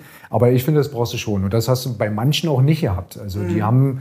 Äh, ja, also das hat dann wirklich auch mit einer, äh, bist in Deutschland, aber als Deutscher warst du bei in bestimmten Phasen auch äh, eigentlich nur einer, der da, der, der da mit bei ist.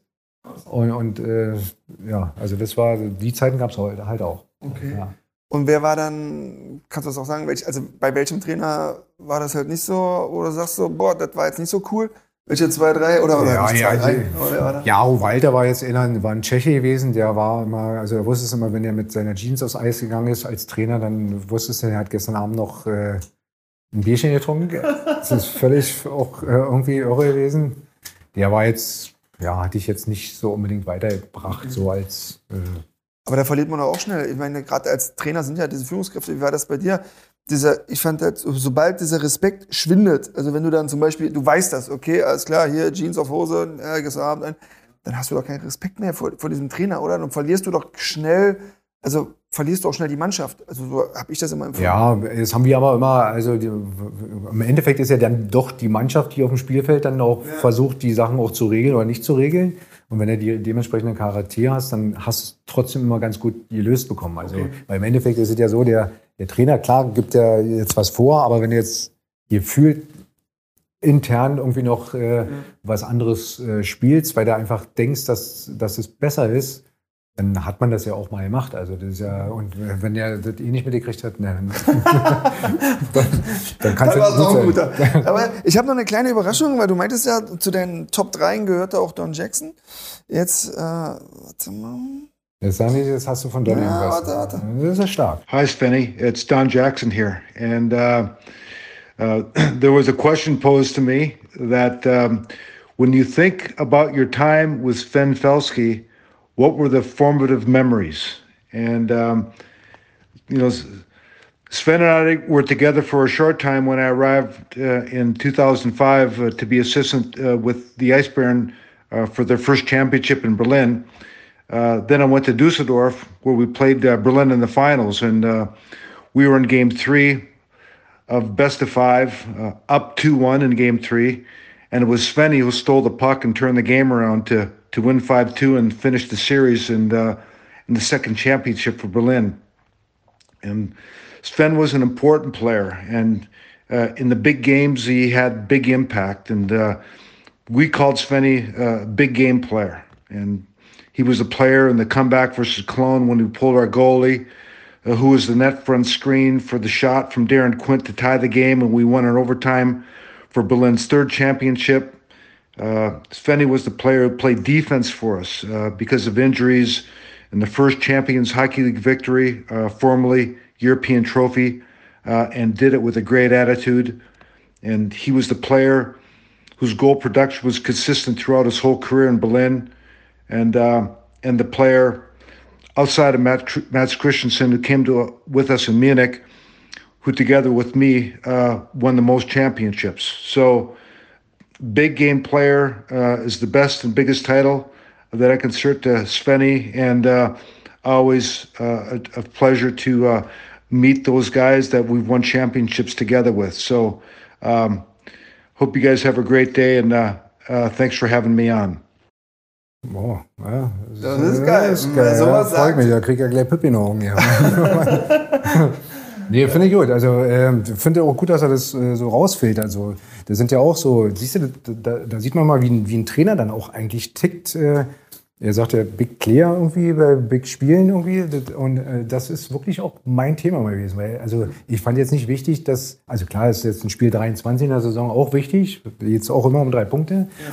Aber wenn es um die Wurst geht, dann finde ich, dann muss man halt da sein. Ja, weißt du so? Und dann, genau. Weil da gibt es immer welche, die sich dann auch verstecken, die, die ja. großen Helden, die besten Hände und die, die schönsten Tore in der Vorrunde schießen. Aber wenn es um die Wurst geht, wo immer alles eng ist, da musst du halt da sein. Wenn es um was geht, dann musst du da sein. Ja, genau. ist doch so. Also und dann kannst du auch nur gewinnen irgendwie. Also, und, äh, also wenn so ein Trainer, ich sag mal, der hat ja nun echt viele Titel eingefahren und sagt, hey, Sven ist ein Big Game Player, also da kriege ich, krieg ich ja selber Gänsehaut. Ist einfach, es ist, ist schon. Freut mich auch total. Und, äh, also das ist. Äh, Leite ich dir weiter. Leite ich dir weiter. Finde ich sehr cool. Cool.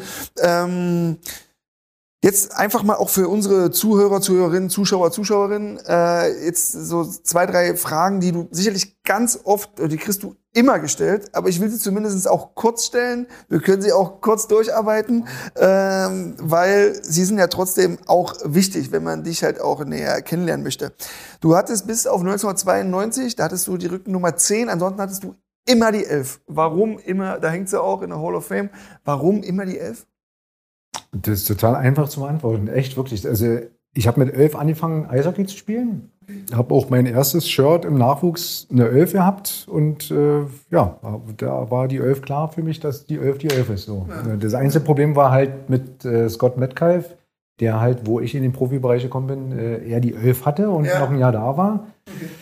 Und als Scotty dann meine. Genau, die wurde mir dann aber auch übergeben von, von unserem äh, Betreuer oder äh, Bernd Kahnbauer, werde ich nie vergessen, der, der gesagt hat, Fälle, jetzt hier ist jetzt deine Elf wieder und äh, ja, war die Elf. Cool, geil. Äh, Bürgermeister. Ich sag mal, wenn selbst Klaus Wowereit dich als Bürgermeister anerkennt, warum Bürgermeister? Das ist eigentlich auch äh, eigentlich ein äh, ehemaliger Mitspieler, Tom, äh, Jeff Tomlinson. Äh, die, mit dem bin ich, äh, der übrigens jetzt auch in, in, in der Schweiz Trainer ist, in Kloten. Äh, wir, also wir haben ja zu der Zeit auch alle in, in Hohenschenhausen noch gewohnt. Sind wir oft auch logischerweise in Hohenschenhausen durch die Gegend marschiert. Und ähm, der hat mir dann in der Kabine gesagt, Fälle, es geht mir tierisch auf den Sack mit dir macht es keinen Spaß, hier in Hohenschenhausen lang zu laufen oder irgendwie so. Du bist ja hier der Bürgermeister. okay. Weil jeder Zweite, ich habe es ja gar nicht bewusst ja. mitbekommen, irgendwie, jeder Zweite hat wahrscheinlich gesagt, Mensch, Feller, grüß dich, wann kommst du wieder zum Bäcker? Oder keine Ahnung, irgendwie so. Und der hatte ja nicht kapiert, wie, wie sowas eigentlich so sein kann. Und, und das hat er irgendwie komplett in, die, in diese Kabine getragen.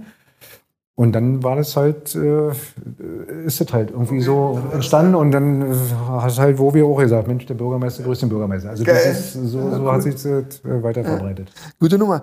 Ähm, welche Rituale, also hattest du Rituale? Hattest du irgendwelche Macken dann, äh, Rituale hattest du bei dir äh, als Spieler?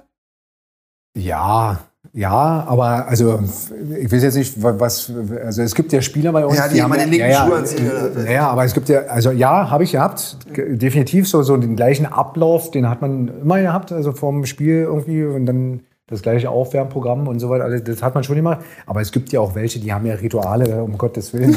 Also da habe ich mir gedacht, sag mal, wenn du eins vergisst, fängst von vorne an oder ist das Spiel schlechter oder wie, wie, wie machst du? Weil die haben so viel gehabt.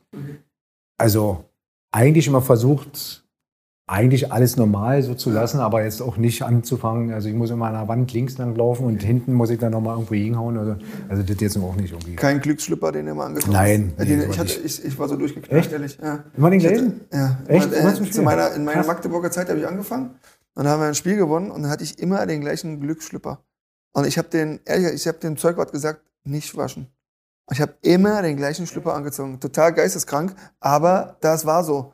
Bis wir mal irgendwann verloren hatten. Aber wir haben in dem Jahr, es war unser Rekordjahr.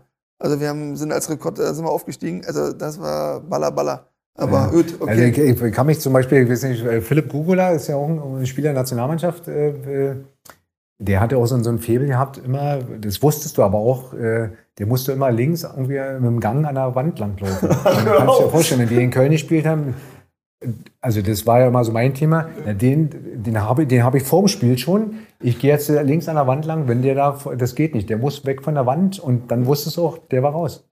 Das, wirklich, sie haben, das ist ja Gugi, jetzt hau mal ab hier, ich gehe hier mal links lang. Aber habe ich ja nie gemacht, aber dann ist der rübergegangen und wusste es, der ist raus. Geil. Also einfach, ja, ist doch gut, gut ja? zu wissen, ne? So, genau. Gut zu wissen. Gleich mal zack, Also too much, glaube ich, ist auch nicht so gut. Also ja. dann, nee, das ist ja dann auch, das lenkt ja dann auch ab. Aber so ein paar Sachen, ja, irgendwie ist man dann so drin in seinem Fokus. Nee, also Lieder oder was Ja, aber so rechte Schuhe, glaube ich, habe ich immer zuerst äh, angezogen äh, und, und auch zugemacht. So ein paar Sachen, aber jetzt nicht, dass ich jetzt nur habe ich jetzt noch alles, irgendwie habe ich irgendwas vergessen? Das jetzt noch nicht. Ah, okay.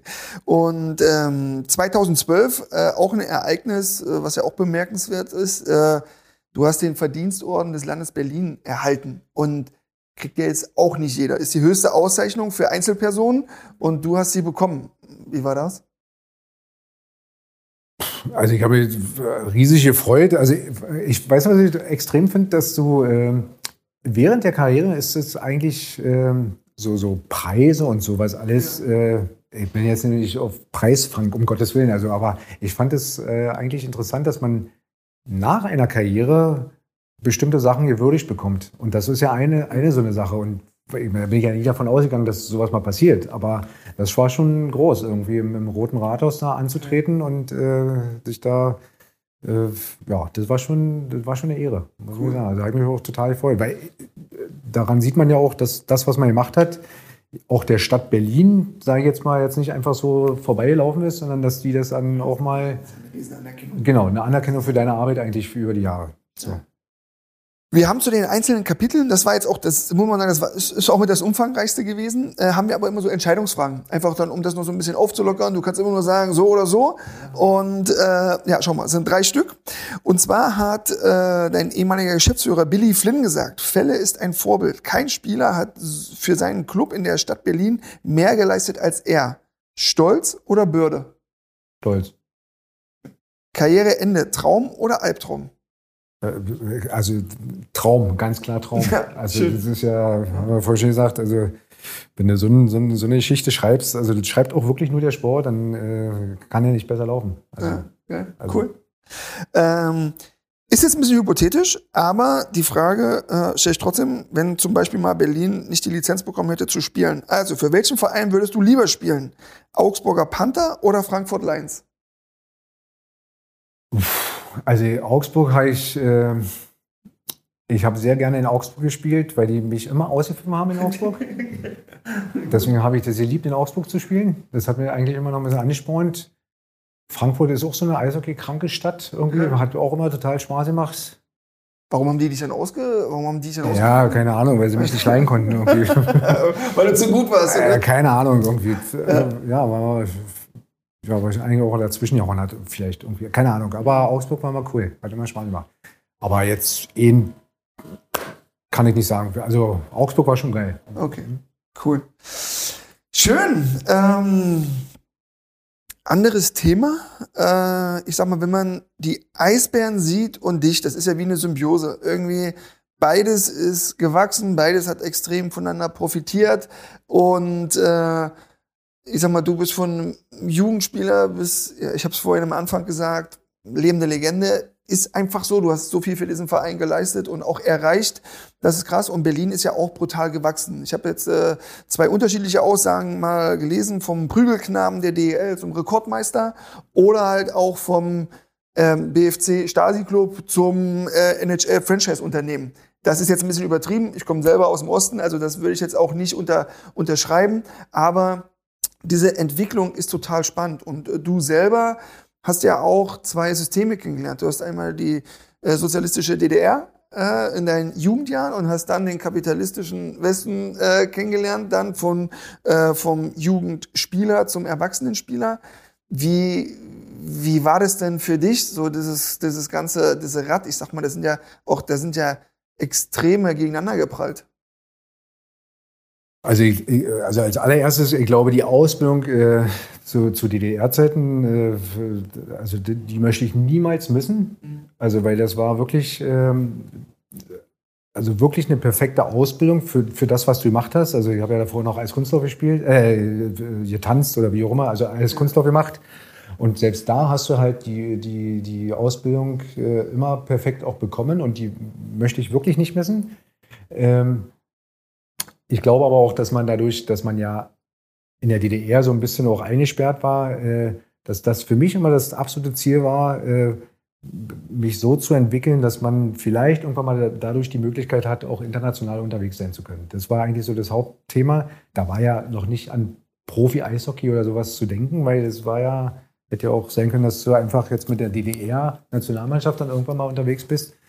Ähm, und äh, nach der Wende war es natürlich dann relativ dann auf einmal so, so die, die Tür aufgestoßen, der Weg offen für eine mögliche Profikarriere. Also das hat sich ja dann viele Sachen dann auch erstmal so entwickelt und äh, klar, mit, mit immer Steine, die erstmal aus dem Weg geräumt werden mussten für den Verein oder für einen selber auch irgendwo, aber ähm, sag mal, wenn man dann sieht, wie der Verein dann auch gewachsen ist, mit, mit, mit Anschütz, die dann dazugekommen sind, die dann auch eine riesen Halle gebaut haben, was glaube ich auf eine Art schade ist, weil der Wellblechpalast war auch speziell, muss man ja auch mal sagen. Äh, lauteste Halle überhaupt. Die, unsere Fans brauche ich auch nicht erwähnen, die sind ja, immer irre, also die sind ja elementar wichtig und, und, und immer da.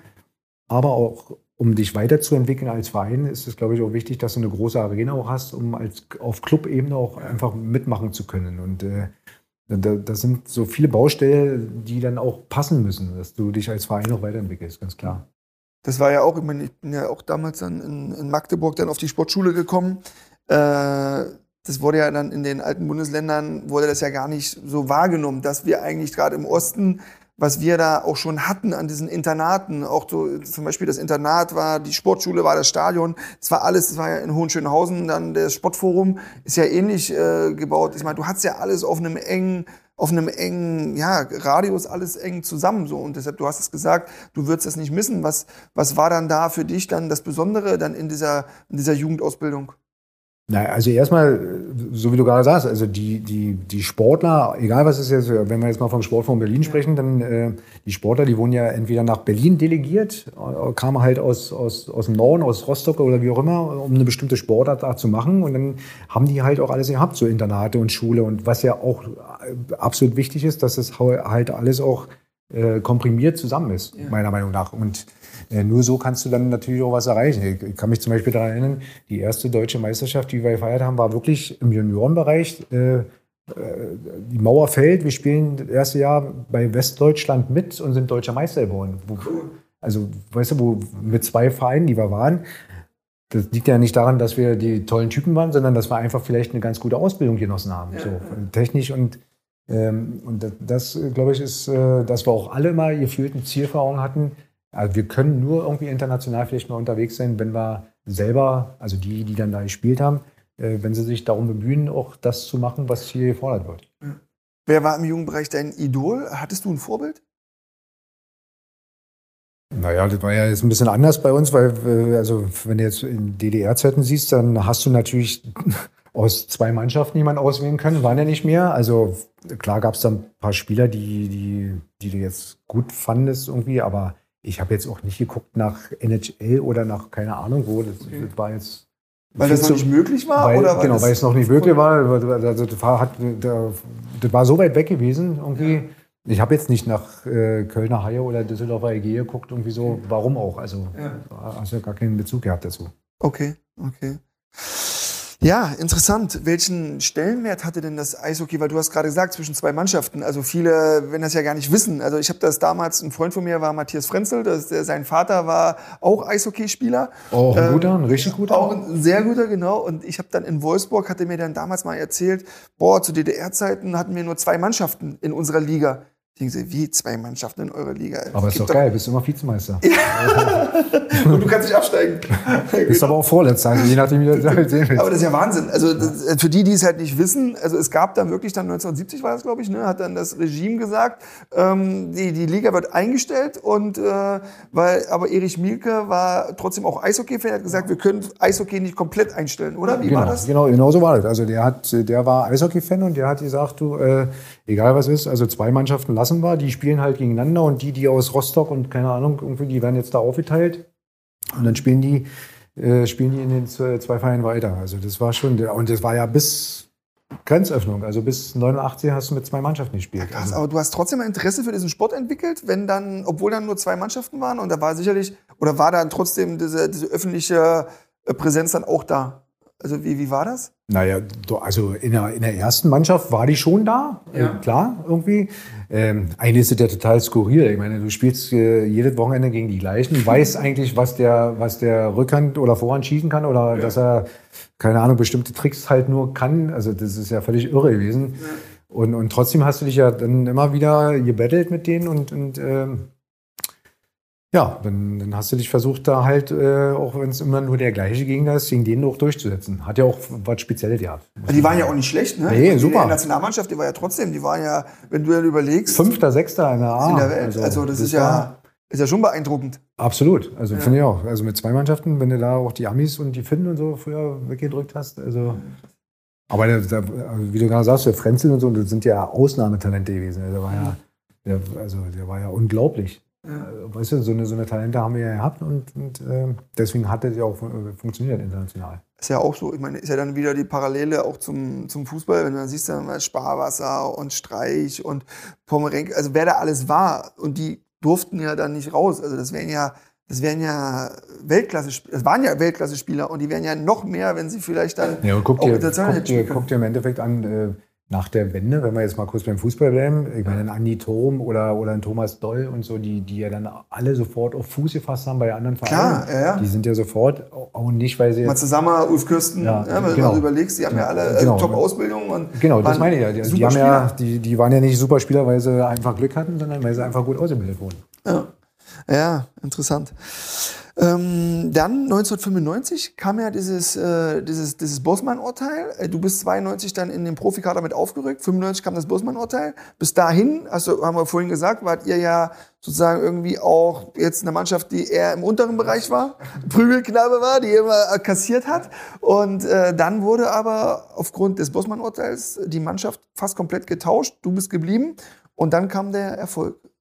Ist das, äh, ich meine, war das dann alles nur, war das dann cool? Weil mit dem Erfolg wurde natürlich auch mehr Invest. Ich habe es nur gelesen, deswegen frage ich dich, dass ihr auch öfter mal am Rande der Insolvenz standet. War das dann zu dem Zeitpunkt so? Hat euch das dann, hat dich das belastet? Ja, also das, das war vor 95 war das äh, tatsächlich so, weil du konntest ja äh, durch dieses Bosman-Urteil äh, hast du sicherlich dann auch diese Italo-Kanadier oder äh, wir haben ja Govedaris war so ein Greek-Kanadier, also ein Grieche gewesen, wo er sagte, jetzt spielen die Griechen auch schon Eishockey. Also das ist ja völlig irre.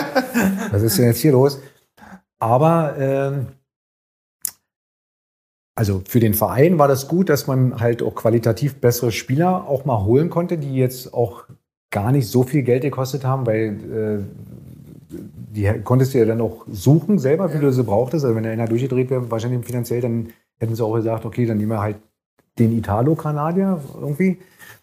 Ähm, ich persönlich fand das eigentlich eine schwierige Zeit, weil ähm, da gab es dann auch in unserer deutschen Liga auch nur eine Regel, dass man nur fünf Deutsche auch unter Vertrag nehmen muss, was ich jetzt irgendwie dann in einer deutschen Liga schon wieder extrem schwierig finde. Ja.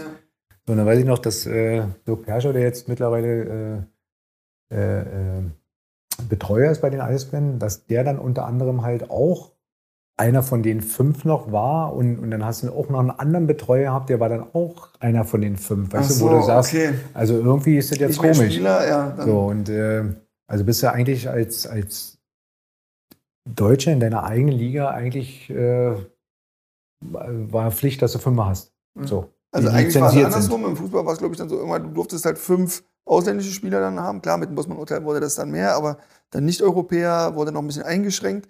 Äh, und ja. Also es hat jetzt nie, also für den Verein war es natürlich ein totaler Vorteil, weil du quali- qualitativ bessere Spieler holen konntest von überall her.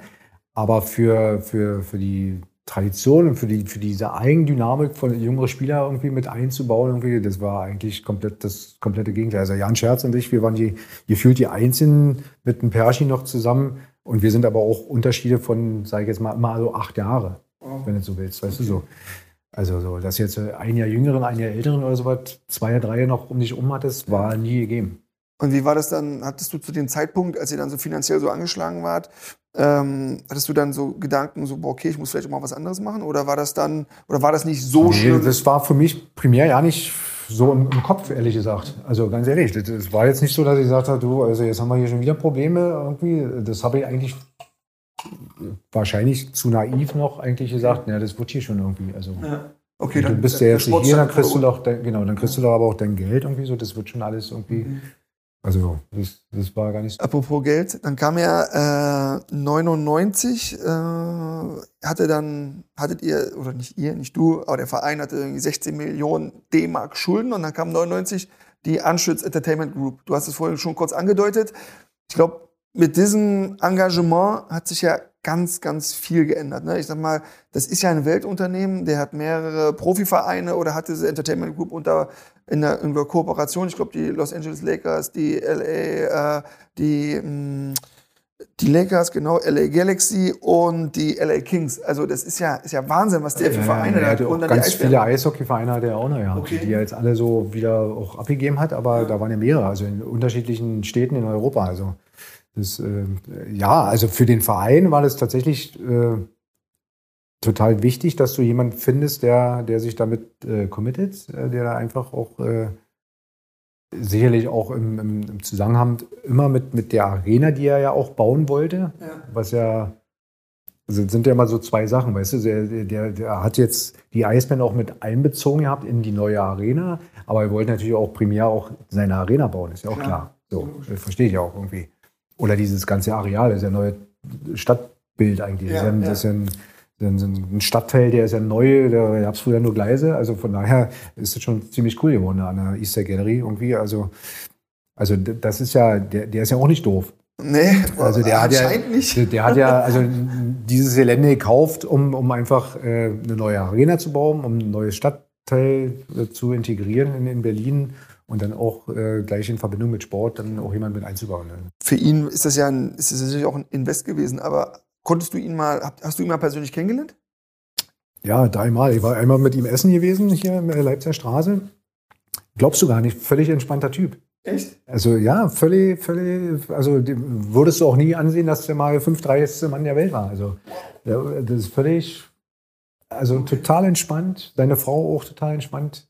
Irgendwie, also das war mal, das war, war wirklich äh, schön, die mal persönlich auch kennenzulernen. Das ist auch einer, der in der, in der Fankurve auch mal reingegangen ist. Ach echt? Also hat er sich damit auch echt identifiziert? Also war es für ihn nicht nur so ein Invest, Nee, sondern der war er wirklich, war halt auch. das fand der cool. Also Okay. der hat ja wirklich äh, zwischen den Fans, also die Fans wissen es wahrscheinlich gar nicht, aber Ja. der hat auch dazwischen gestanden und hat auch äh, einfach da wollte nicht mal so live miterleben, was hier eigentlich passiert. Okay, das ist natürlich, das ist immer ein Statement. Ja, dann ist das nicht nur aus Amerika, hey, ich gebe mal ein bisschen Kohle, sondern Nee, also der hat sich damit identifiziert. Also fand der hat auch immer nachgefragt Eisbären und ist auch dann, wenn er nach Berlin gekommen ist und, und die Ringe verteilt hat, das hat er auch eingeführt, so eine, Echt? so eine Meisterringe, die, wie bei der NHL. Äh, die hat er dann auch selber verteilt an, an die Jungs und, und, und oder seine Frau. Also das, das hat er schon gemacht. Also. wie viel hast du dann? Also klar, du hast sechs Meisterschaften, aber hast du bei, bei Ja, ich glaube, Fünfer haben wir, äh, hm, Fünfer haben wir bekommen. Einen haben wir mal doppelt gekriegt gehabt. Äh, also für zwei irgendwie, weil das irgendwie immer nicht funktioniert, aber das ist völlig okay. Also, klar. Das ist aber echt mega, das, ist- das finde ich cool. Das finde ich schon wieder stark so, weil klar, sonst sagen die immer, ist ja jetzt auch im, im Fußball, boah, diese Investoren. Und ich glaube, es ist ja wie überall, es gibt die und es gibt die. Es gibt die Guten und es gibt aber auch die, die sagen, Ja, wir- diese, diese Heuschrecken. Ja, dann können wir dann sagen, wir, das ist kein Heuschreck, das ist einer der Guten. Ja. Also wirklich, der hat sich für die identifiziert. Das, das ist super. Dann seid ihr, du hast es auch gerade erwähnt, ihr seid umgezogen, aber es ist ja trotzdem auch interessant, der Wellblechpalast. Äh, ihr seid von 4.900 Zuschauern zu dann von Fassungsvermögen 14.000. Wie, du hast ja gesagt, es war die lautstärkste Halle. Wie, wie war das dann für dich? Also auch dieser Umzug aus deinem Wohnzimmer, aus deinem, äh, ja, dann in diese, in die große Halle?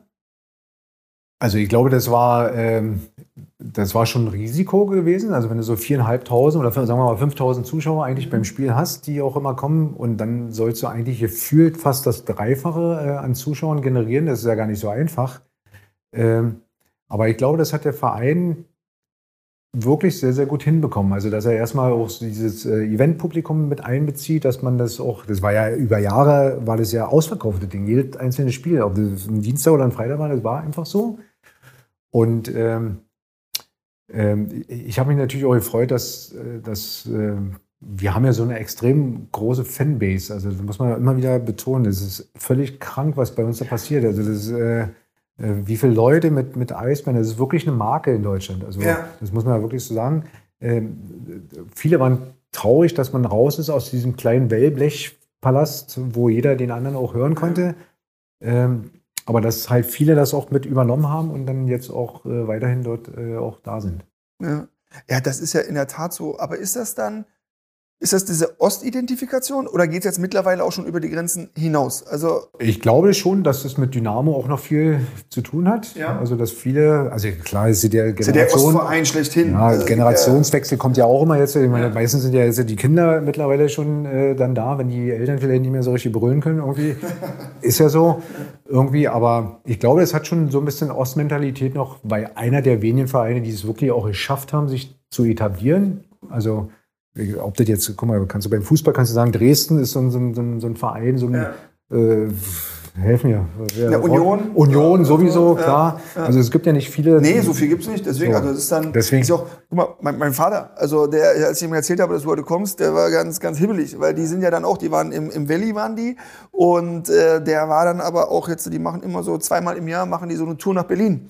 Da kommen die dann zu euren Spielen, stehen dann in der Kurve und dann nachmittags ziehen sie noch ein bisschen um die Häuser mit ihrer Männertruppe. Also das ist natürlich auch, das bietet, Berlin bietet natürlich auch brutal viel, ne? Und das haben die Eisbären natürlich mega geil aufgebaut und äh, dann auch inszeniert mittlerweile. Also den Song, der ist natürlich, geht ja, ich kenne den, weil mein Sohn die ersten zwei Jahre wollte der im Auto immer, hey, wir wollen die Eisbären singen. Äh, Das wollte er immer hören. So, das ist ja. Ja, bei jeder Skihütte hörst du Dinge auch. Oder? Also, ja, kann jeder, mit, jeder mitsingen. Das stimmt. Aber ich glaube, dass diese Ostmentalität, dass, dass man sieht, dass auch Ostvereine sich da auch etablieren können, äh, wie auch immer, also äh, einfach hinbekommen, ähm, das, das äh, hilft da schon. Zuschauer, also ihr habt einen Zuschauerschnitt von, glaub ich, ich- das fand ich jetzt nochmal einen interessanten Fakt. Also die Eisbären haben einen Zuschauerschnitt von 12.000 roundabout. Ist in Europa Platz 3. Hinter äh, St. Petersburg mit 13.000 und Bern 16.000. Ist, ist diese Schweizer Liga, ist die so, geht's da so ab oder was ist da los? Der Bern hat erstens mal so ein großes Stadion. Okay. Das ist das Erste irgendwie. Haben ja viele gar nicht so ein großes Stadion. Und Bern äh, ist auch so eine eishockey-verrückte Stadt, muss man wirklich sagen. Ah, okay. Also wie Mannheim eigentlich auch oder Ja. Berlin. Also das ist äh, ähnlich. Und äh, da gehen auch viele Leute, oder da ist, deswegen ist da auch in der Schweiz auch oft in Bern dann Weltmeisterschaft zum Beispiel. weißt du so. okay. Weil du in dieser Stadt einfach Eishockey bekloppt hast. Ja, so. ja. Okay, Aber, ist ja, aber du musst ja erstmal diese Stadion haben. Ja, klar. Weißt du, Ja. ist ja 16.000 ist ja nun auch- ist ja, ja ist auch- ist ja eine Menge. Ähm, wo steht denn die, die deutsche Liga äh, im, im Vergleich zu den anderen Ligen? Oder was sind denn die, klar, Amerika, aber was sind denn die anderen, die anderen Top-Ligen? Wel- Welche sind denn da die Top-Ligen? Ja, also ich ich, Skandinavien, ja nicht Schweden, sondern Skandinavien ist immer, die können alle Eishockey spielen, Ja. weil die haben ja so ein, so ein äh, das, die Technik und Schlittschuhlauf-Technik und so, also die sehr technisch äh, äh, versierte äh, Nation. Also Schweden, Finnland und so, das ist schon echt krass. Tschechen auch immer gut irgendwie. Ähm, aber ich glaube, dass wir mit unserer Liga gar nicht so schlecht dastehen. Also wir haben auf, äh, also haben, glaube ich, auch sind näher rangerückt an die anderen Ligen auch. Ja. Äh, Also Russland sowieso, KHL ist ja auch bekannt irgendwie dafür. also Amerika, Russland, Skandinavien, das sind so die, die Top-Ligen. Und dann kommt schon auch Deutschland. Ja, ja, doch, ist, da sind schon viele, auch viele gute Spieler. Hat, haben die Eisbären, habt ihr, gibt es da eine Kooperation dann auch mit diesen LA Kings? Also gibt es da einen Austausch auch im, im? Also äh, ehrlich gesagt, das weiß ich relativ genau, äh, der Verein, der muss sich eigentlich, oder nicht muss, sondern die, committen sich auch jeden Monat eigentlich telefonisch oder fahren auch oder fliegen auch mal rüber. Oh, okay. irgendwie so, dass man da, also da geht es dann eher um Zahlen, irgendwie klar. Ähm, äh, aber das, äh, also der Austausch ist absolut da. Äh, Definitiv und äh, das ist auch gut so, glaube ich. Also wenn du jetzt so einen Partner hast, dann macht es ja auch Sinn, wenn du mit dem auch kooperierst. Was kann man da, kann man da, kann man da ein Beispiel nennen? Was kann man da zum Beispiel mitnehmen aus Amerika, was dann für Deutschland dann, dann gut ist? Ja, das muss jetzt gar nicht unbedingt nur der Spieler sein, aber ob das jetzt das Ticketing ist, weißt du, wie du das vielleicht anders aufziehen könntest, Ja. was du eigentlich für äh, Sachen machen könntest, wie das bei den Kings gemacht wird zum Beispiel. Mhm. Das sind ja so Sachen oder, oder keine Ahnung, wie man äh, eine Kabine gestalten kann, Ja. anders noch wie Eishockey Ja. spezifisch oder so. Da gibt es schon viele Sachen und äh, wo man sich dann auch, wie die das machen, wie das in Berlin läuft oder so, das, da spricht man sich schon ab. Cool. Ja, kommen wir wieder zu unseren Entscheidungsfragen. Ähm, sechsmal deutscher Meister in der DL oder einmal MVP in der NHL? Nee, ich glaube, sechsmal feiern ist schon geiler. Jawohl, sechsmal feiern dann lieber. Okay. Ja, und du so ein Autokorso und so, das ist auch geil durch die Stadt Ja. Berlin, das kannst du mir glauben. Da kommen wir, kommen wir, wir kommen nachher noch mal, da kommen wir noch, kommen wir noch drauf. Das ist ja auch ein Punkt, der mir ganz besonders gefällt. äh, lieber Sport gucken oder Sport zocken? Gucken. Mittlerweile? Also, ich weiß jetzt, was du meinst mit Zocken. Meinst du jetzt hier ja, selber spielen, ich meine, du bist topfit. Ich meine, du machst ja bestimmt auch noch Sport, oder? Ach so, ich dachte, du meinst jetzt Zocken. Ach so, nein, äh, also lieber Sport treiben. Also, Na, dann schon lieber Sport treiben. okay. Ja. Ja. Und äh, zurück zum Anfang und nochmal alles neu oder alles genau richtig so? Nee, t- total zufrieden mit dem, wie es gelaufen ist. Also alles super. Schön. Perfekt. Sven, du warst bei zwei Olympischen Spielen. Also gerade ich als Sportler, ich durfte ja nie in diesen Genuss kommen, äh, zu Olympia zu fahren. Wir waren mal knapp davor, 2004. Äh, hatten wir die, das äh, Qualifikationsturnier leider nicht äh, ganz so gestaltet, wie wir das wollten. Uns hat ein Sieg gefehlt, sonst wären wir dann nach Athen geflogen. Äh, ich habe das immer bereut, weil man hört ja immer ganz viel. Ganz besondere Atmosphäre, was ganz Tolles. Und jetzt haben wir jemanden hier mit dir, der zwei Olympische Spiele mitgemacht hat. Was ist denn, was zeichnet Olympia aus? Also, ich glaube, also nicht ich glaube, sondern es ist definitiv der Fakt, Olympia ist das Größte, was man äh, überhaupt mitmachen kann, glaube ich, wirklich, weil äh, du hast als Nation hast du erstmal ein Haus, wo alle drin sind. Ob das jetzt, also beim Wintersport, Wintersport ist ja klar, irgendwie, sind die Bobfahrer drin, äh, da, also alle verschiedenen, äh, die man ja eigentlich so nie kennenlernt. Die hast du alle in einem Haus drin, sage ich jetzt mal, äh, in dem Olympischen Dorf, wo dann drau draußen eine große Deutschlandfahne dran hängt, das ist Haus Deutschland oder halt zwei, je nachdem, wie viele da halt sind. Ähm, das ist, glaube ich, schon ungemein geil, wenn du die alle auch mal kennenlernst. Also äh, auch die Skifahrerinnen, also, weißt du, also alles. Also alles, was da so mit, mit äh, im Wintersport auch mit bei ist. Also oder Snowboarderin. Also, um das mal. Äh, also du lernst unwahrscheinlich viele Leute auch kennen und, und dieses Flair. Also ich finde zum Beispiel diese die äh, Olympischen Spielen, den reinzulaufen in, in, in so eine Arena, so eine, so eine Willkommen-Party zu haben, das ist als Nation äh, mit den ganzen Klamotten alle zusammen das Gleiche. Das war unglaublich. Also die Eröffnungsparty, sage ich jetzt mal, so eine Schlussparty auch, kommt man auch mit klar irgendwie. Und ähm, in so einem olympischen Dorf, dann lernst du auch viele andere Nationen auch, also die sind alle auf einem Fleck, weißt du, ja. die, die, und da sind ja nun mal die Besten der Besten. Also das ist schon auch cool, dann auch mit, mit kanadischen Weltklasse-Eishockeyspielern auch mal zu quatschen oder, oder die Schweden kennenzulernen. Dann kennst du vielleicht den einen oder anderen noch, weil du mit dem zusammenspielst oder mal zusammengespielt hast. Und äh, auch drumherum, äh, Deutschland macht ja immer sehr, sehr viel, äh, was so so Locations dann betrifft, die einzelnen Bundesländer haben sich ja dann auch immer dann irgendwie okay. so äh, dargestellt, ob das, das Thüringen Haus ist oder das Berliner Haus. Das also, gab es auch dann? Und das glaub mir mal, das, ähm, da war Berlin weit vorne? Naja, also Berliner Haus, aber Sachsenhaus zum Beispiel, die Sachsen können das ja auch äh, richtig gut. Also da werden dann auch immer Sportler eingeladen aus Deutschland irgendwie und äh, du konntest als Sportler halt auch immer hingehen. Ja, ob jetzt Berliner Haus oder so, du warst immer sehr gerne gesehener Gast und so. Also äh, das ist schon sehr, sehr speziell. Geil. Also das kann ich wirklich sagen. Äh, mit Jacke abbrennen. Ach, hör auf. Also mit Jacke da abbrennen? Da sind verrückte Sachen passiert. Aber, äh, das muss jetzt erzählen, bitte. Also, das war tatsächlich auch meine Jacke, die da gebrannt hat. äh, das war auch wirklich im Sachsenhaus. Also, musst dir vorstellen, äh, da sind jetzt 50 äh, Sportler, ich, alles Mögliche. Also ja. Rodeln, Frauen, Männer, ja, wie so, und machen eine Party, weil sie halt eingeladen sind und wir halt auch unterwegs. Und da gab es dann damals so eine, so eine in, in, Vancouver so eine, so eine Strahler im Boden. Und dann hast du natürlich die Jacken immer so alle, so eine Downjacken im Winter, ja. klar, da hingeschmissen. Und, und ein Spieler, der hatte meine Jacke angezogen, weil er irgendwie draußen noch was holen musste. Und hat die dann auf so einen Strahler und dann hat die ganze Jacke gebrannt. So, was ist natürlich passiert? Äh, Party war zu Ende in diesem Haus. Alle stinksauer, dass das abgebrochen werden musste. Äh, und äh, dann gab es einen Tag später auch irgendwie, was ist da jetzt los gewesen? Eishockeyspieler, was irgendwie so, nee, irgendwie. Und da muss ich ganz ehrlich sagen, NOK hat damals gesagt, also hier kommt gar nichts nach außen, das klären wir jetzt hier alles intern. Haben die von, also nie irgendwas gekommen, alles super gelaufen. Einen Tag später haben sie wieder aufgemacht. Also, das war schon speziell. Also so eine Dinge erlebst du da auch halt mit. Aber nee, aber die Jungs und, und Mädels, die da sind, einfach, die genießen dann die Situation einfach und sind überall, überall auch eingeladen und, und, und können dann auch mal auch mal ein bisschen feiern, weißt du? So einfach auch mal unter sich sein, Spaß haben und so, alles super sein. Ja, das ist cool. Und äh, ich sag mal, hier in, in, Deutschland ist es ja so, dass dann, sag ich mal, das, der Platzhirsch Fußball halt einfach da ist und diese Aufmerksamkeit dafür da ist. Aber international ist es natürlich dann auch wieder anders. Ich sage mal, auf der großen internationalen Fläche, klar, hat Fußball seinen Stellenwert, aber da ist natürlich dann bei einer Olympiade, vor allem bei einer Winterolympiade, ist natürlich die Aufmerksamkeit auf Eishockey wesentlich größer. Du hast vorhin gesagt, ihr wart in Vancouver, in, im Land des Eishockeys mit. Wie ist denn dieser Stellenwert dieser Olympischen Spiele für einen Eishockeyspieler?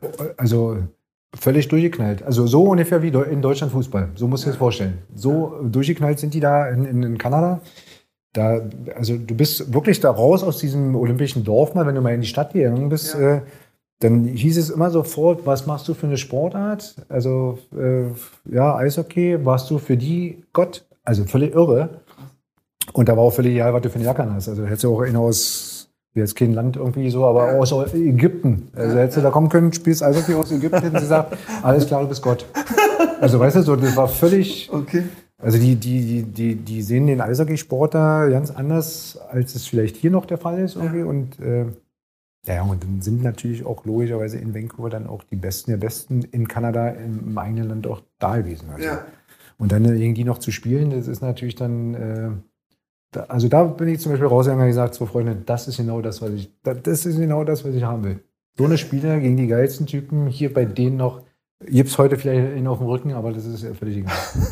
War das dann auch dein prägendstes äh, Olympia-Erlebnis? Also dann dieser Moment? Doch, in Kanada zu spielen, in Kanada, in, in äh, Vancouver, das war schon, also das war schon, also das habe ich auch aufgesaugt. Weißt du, so diese, diese, mehr, ne? ja, dieses Vorplänkel da so beim Warm-up, das war schon, das war schon richtig cool. Cool, cool, cool. Wie habt ihr dann im, im Spiel, also wie ging das aus? Ich glaube, wir haben 30 Minuten, stand es nur 1-0 irgendwie für Kanada. Ich glaube, das Ding ist 8-1 ausgegangen. Also, also war aber auch. Die sind Olympia auch, dabei die sind auch Olympiasieger geworden, also ja. in den Amis dann. Also das war schon. Geil, stark.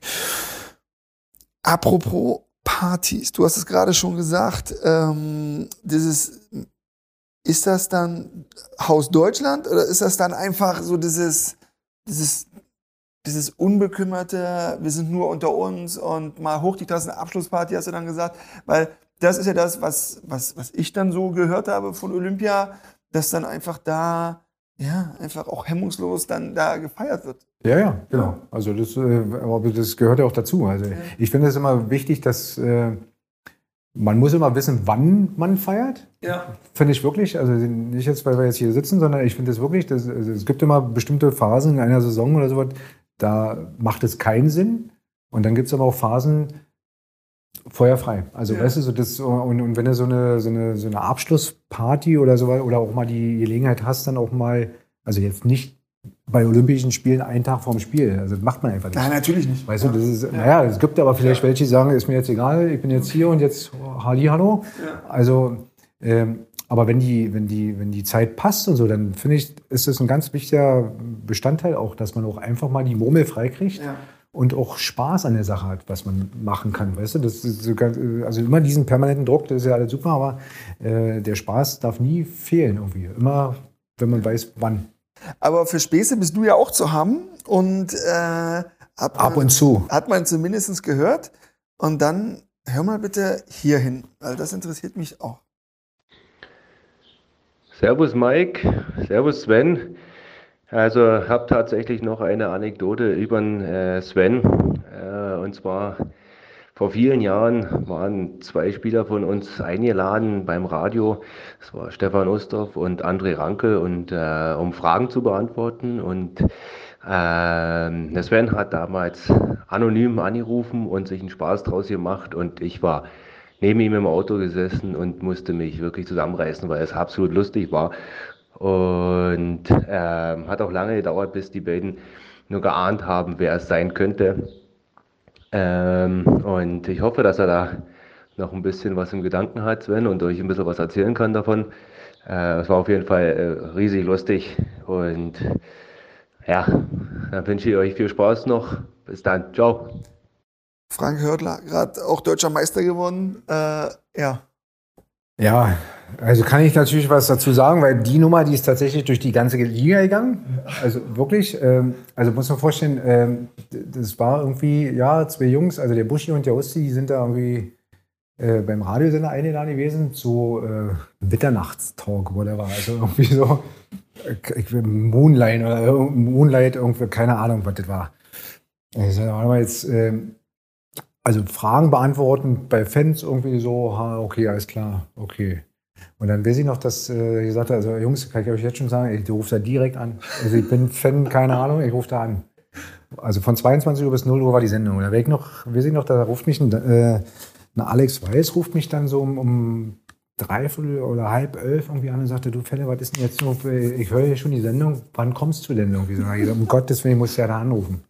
Da habe ich da echt angerufen und äh, Finger in der Nase so. Also erstmal nie, erstmal ganz normal angerufen, sagen, wie sieht es denn jetzt aus? Äh, also ganz normal gesprochen. Äh, ich habe da jetzt mal eine Frage, ich bin totaler Fan von Eisbären und so. Äh, äh, ja, aber halt Frage irgendwie so mit, mit Steff, über Stefan Ostorf und, und habe dann natürlich gleich nachgefragt. na, stellen Sie jetzt die Frage in die Sendung oder komme ich jetzt selber in die Sendung? Weil das war mir ja wichtig. Also, nee, nee, das ist eine super Frage irgendwie. Da ging es irgendwie mit, mit äh, Stefan Osthoff, äh, weil er aus Cincinnati äh, kommt irgendwie und ja, ob er ein Heimweh hat oder irgend so eine Schwachsinnsfrage eigentlich. Und da hat er gesagt, nee, ich finde er gut irgendwie die Sendung, also bleiben Sie mal dran, Sie kommen dann in die Sendung. Sie sind nach dem, Sie sind dann der Letzte irgendwie und nachdem der jetzt gerade dran ist, alles klar. Da war ich die ganze Zeit auf dem Ohr irgendwie und dann habe ich gesagt, dann Finger in der Nase und dann ging es los. So. Und, äh, und äh, die Jungs haben es relativ schnell dann auch erkannt, dass das vielleicht, äh, also ich war Peter 23 aus Weißensee und sie hat natürlich verstanden aus äh, Falkensee, da war aber auch real woher eigentlich. Also, ja, ja, genau, der bin ich irgendwie so. Und ähm, ja, dann hast du die Frage gestellt und die Jungs, die haben es eigentlich relativ dann schnell auch rausgekriegt, äh, da stimmt da hier wieder was nicht. Und die Moderatorin hat keinen Plan gehabt. Also wirklich, die hatte, so, war zweieinhalb Minuten live in der Sendung und immer, nein, aber ich habe jetzt gehört, wer sind Sie denn? Sind Sie denn? Nein, ich bin der Peter und was also okay. und habe dann auch irgendwie immer Zwischenfragen gestellt. Also jetzt finde ich gerne frech. Jetzt kommt man hier mal live in die Sendung, da wird man hier noch verscheißert von der Moderatorin. Also nur so ein Blödsinn. Also, okay. das, war schon, das war schon ziemlich cool. Also das, das habe ich auch noch auf Video. Das, ich muss dir das mal rüberspielen. Das wäre nett, ja, das wäre gut. Das muss ich dir echt mal rüberspielen. Das, das spielen wir dann noch mit ein. Also und, und dann hast du halt ein paar Wochen später hast du dann halt, ist, haben sie das wirklich in die Liga irgendwie so, haben dann Jungs aus Köln, Mannheim angerufen, alter Fette, hast du eine Meier, bist du, also weißt du so, die ist dann komplett einmal drin gegangen. Das war schon cool. Oh, das ist cool. Schön. Was bestimmt auch mega cool war, ich meine, du hast ja auch ähm, zehn Weltmeisterschaften gespielt, das ist natürlich auch eine eine, eine brutale Anzahl an, an Weltmeisterschaften. Klar, jetzt spielt ihr das öfter, ja. aber trotzdem zehn Weltmeisterschaften. Naja gut, aber ich habe dir vorhin gesagt, also, also mein Ziel war es immer, gegen die Besten der Besten zu spielen. Ja. Weißt du? Also mit den Besten gegen die Besten. So. Ja. Und da ist natürlich eine Weltmeisterschaft relativ hoch angesiedelt. Klar. Also. Da gibt es ja dann auch nicht, nicht viel mehr, klar, dann außer dann eventuell dann Olympia. Aber jetzt ähm, habe ich auch ein bisschen Recherche betrieben und habe es ja auch selber gesehen damals im Fernsehen. Äh, die Frage, welche mit so die, die, die coolste war, war, das, war es dann auch mit Deutschland die Heim-WM? Also mal du vor 77.000 Zuschauern in, in Gelsenkirchen? Also ich glaube, ja, ja, jede, jede WM, die war speziell auch ja. anders. Also in Schweden im, im Globe zu spielen, ist jetzt auch geil, irgendwie so. Äh, ähm, aber Heim-WN auf Schalke zu Beginn, wo ein Uwe Krupp noch zwei Tage vorher sagt, du, äh, wäre das okay für dich, wenn du nur Assistenzkapitän bist, weil der Marcel Gottsch aus der NHL kommt jetzt noch? Und ich sage, du, und los. Ja. Äh, gar kein Thema. Okay. Aber das war schon, äh, das war schon eine sehr spezielle WM. Äh, das war ja auch meine letzte WM, das habe ich auch dem Uwe damals gesagt, schon im Vorfeld, äh, dass ich danach äh, Nationalmannschaft. Ach, davor schon? Ja, habe ich ihm gesagt, aber ihm als Einzelnen. Okay.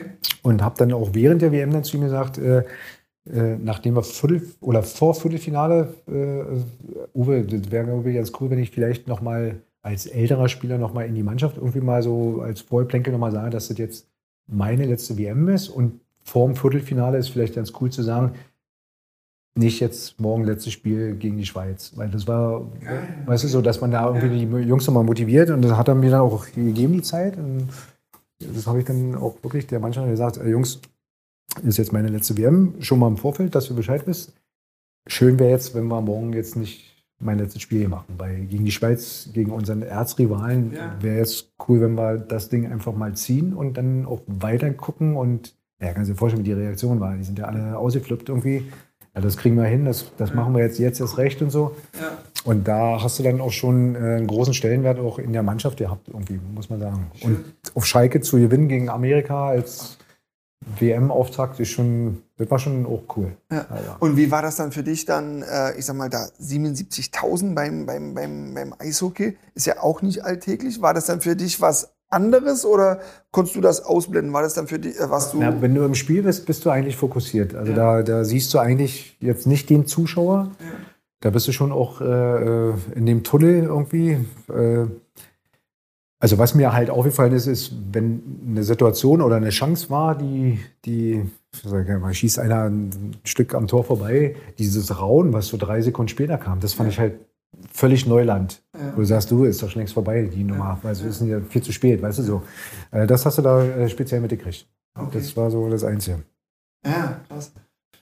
Ähm also ich weiß zum Beispiel, dass ein Alex Prater, mit dem habe ich damals auf dem Zimmer gepennt, da sind wir an dem Tag nach Gelsenkirchen gefahren und haben äh, am Stadion nochmal in ein Hotel nochmal eingecheckt.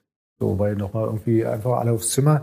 Ja, den Mittagsschlaf kann, brauchst ja, also wir haben beide wie Kleinkinder uns Decken eingemurmelt, haben rausgeguckt, weil die ganzen Leute schon alle rumgelaufen sind, weißt du, so mittags um zwölf und abends war das Spiel. Also ich sagte, ey, Alter, die ganzen Nachtjacken, die jetzt hier rumlaufen, die kommen alle wegen uns Pappnasen irgendwie und wollen heute Abend zugucken, ob die aus Schalke waren mit einem Schalke-Trikot oder aus Bremerhaven oder aus Bayern oder so, wo du sagst, das ist doch geil jetzt, oder? Haben wir mit einer Decke eingemurmelt da gesessen und haben einfach mittags Ruhe einfach rausgeguckt, wie bei den Vollpatienten. Also das war schon echt cool. Ja, cool. Und wie erklärt sich das dann äh, für dich, ähm, dass natürlich dann, da war ja auf einmal eine riesen Euphorie, auch jetzt in Deutschland, auf einmal war ja diese Euphorie da. Und es ist ja ähnlich dann auch beim, beim Handball, als die dann Weltmeister geworden sind. Auf einmal hast du, gucken Millionen Leute, gucken die Spiele und sagen, boah, geiler Sport, super, super. Und dann auf einmal hast du diese Hochs und dann flacht das leider wieder ab. Also was ist deine Erklärung dann dafür? Na, ich finde es eigentlich traurig, dass es so ist. ist total weil, also, traurig, ja, äh, ja diese, diese Höhepunkte sind immer so, die, also klar, genießt man die natürlich als Sportart mal ja. äh, und äh, hofft natürlich in der Phase dann auch äh, Kinder auch mal einfach dafür zu begeistern, ist ja auch klar. Ja. Ähm, aber ich finde, dass ähm, ich glaube, man müsste eigentlich auch. Es gibt viele andere coole Sportarten, also ob das halt Handball ist oder auch selbst Volleyball und, und keine Ahnung. Es ja. gibt so viele Sportarten, die jetzt äh, auch äh, es verdient hätten, mal so ein bisschen mehr in den Medien noch irgendwie dargestellt zu werden. So irgendwie. Weil äh, es gibt so viele, die dann auch mal Eishockey gucken, die dann sagen, es ist eigentlich total cool. Da passiert alle zwei Minuten passiert irgendeine Großchance irgendwo, einer fliegt durch die Luft, dann äh, knallt es da hinten wieder oder so. Und das finde ich, das, das kann man den Leuten auch mal näher bringen, weißt du? Ja, so. ja. Und nicht immer nur bei bestimmten Höhepunkten. Ja. ja, ist total schade, weil am Ende ist es halt auch, ich, ich jetzt weil du siehst es ja selber, wie du sagst, genau. mit Handball-WM äh, sind auf jeden Fall alle begeistert von diesem Sport ja. und den sie eigentlich oft nicht zu sehen bekommen und alles okay, sind genau gleiche. Also. Ist das eigentlich dann der Hauptgrund, dass du einfach dann diesen Zugang zu diesen, einfach auch, dass du es dann nicht so präsentiert bekommst, genau. wie es dann halt dann einfach dann beim jetzt beim Fußball hier in Deutschland zumindest zum Beispiel dann Ja, und dann ist es natürlich immer noch begrenzt, was, so mit Eishallen auch betrifft. Wer, mhm. Also es gibt ja jetzt nicht in Fußballplätze gibt's überall, aber ja. Eishallen halt nicht zum ja. Beispiel, weißt du so. Ja. Das ist äh, also musst du auch immer Glück haben, dass du jetzt an einem Standort irgendwo lebst oder wohnst, um das auch machen zu können. Ja, und dann auch die Eiszeit, ja. Ja, spannend. Äh, Eiszeit, äh, auch gutes Thema. Jetzt startet ja die, die, die WM äh, was traust du da unserer deutschen Mannschaft, was traust du denn zu, den Jungs? Also ich glaube, wir haben eine sehr, sehr junge Mannschaft dieses Jahr da zusammen und äh, der Bundestrainer, der hatte auch, äh, glaube ich, ein ganz gutes Händchen gehabt mit den Jungs, die er da jetzt so äh, eingebaut hat. Also qualitativ ist die, die Truppe sehr gut, okay. muss man wirklich sagen. Ich, ich glaube, man müsste jetzt mal abwarten, was jetzt wirklich, wie das jetzt, ich weiß jetzt nicht, wie die anderen Nationen dieses, dieses Jahr so gelöst haben, weißt du, ja. diese Saison zu spielen. Wir haben ja jetzt spielen können, aber äh, ob der Modus, keine Ahnung, wie die jetzt die Vorbereitungsphase jetzt dann auch machbar ist, ähm, muss man nochmal abwarten, wie, äh, wie man sich jetzt dann international auch vergleichen kann. Also ja. das ist, glaube ich, dieses Jahr ein bisschen speziell, weil dieses Jahr einfach mit Corona da so ein bisschen ja. anders ist, als es normal äh, zu sehen ist. Also. Mhm. Aber der, der Bundestrainer Toni Söderholm, der hat ja, hat ja, war ja sehr selbstbewusst, hat gesagt, in einem Interview in der Welt hat er gesagt, wenn wir zu einem großen Turnier fahren, wissen die Jungs mittlerweile, dass wir gute Chancen haben. Sie sind sehr selbstbewusst, spätestens seit dem Erfolg bei den Olympischen Spielen 2018. Ich traue uns viel zu. Also so wie du ja gerade gesagt hast, siehst du es dann ähnlich? Ja, also, ja. also, also verstecken brauchen sie sich nicht. Irgendwie. Das ist ja das, was er meint damit. Also, ja. dass man jetzt eigentlich, dass die anderen Nationen auch sagen, oh, wir spielen heute gegen Deutschland. Mhm. Das ist ja anders, als wenn du reingehst und sagst, komm, wir versuchen unser Bestes. Ja.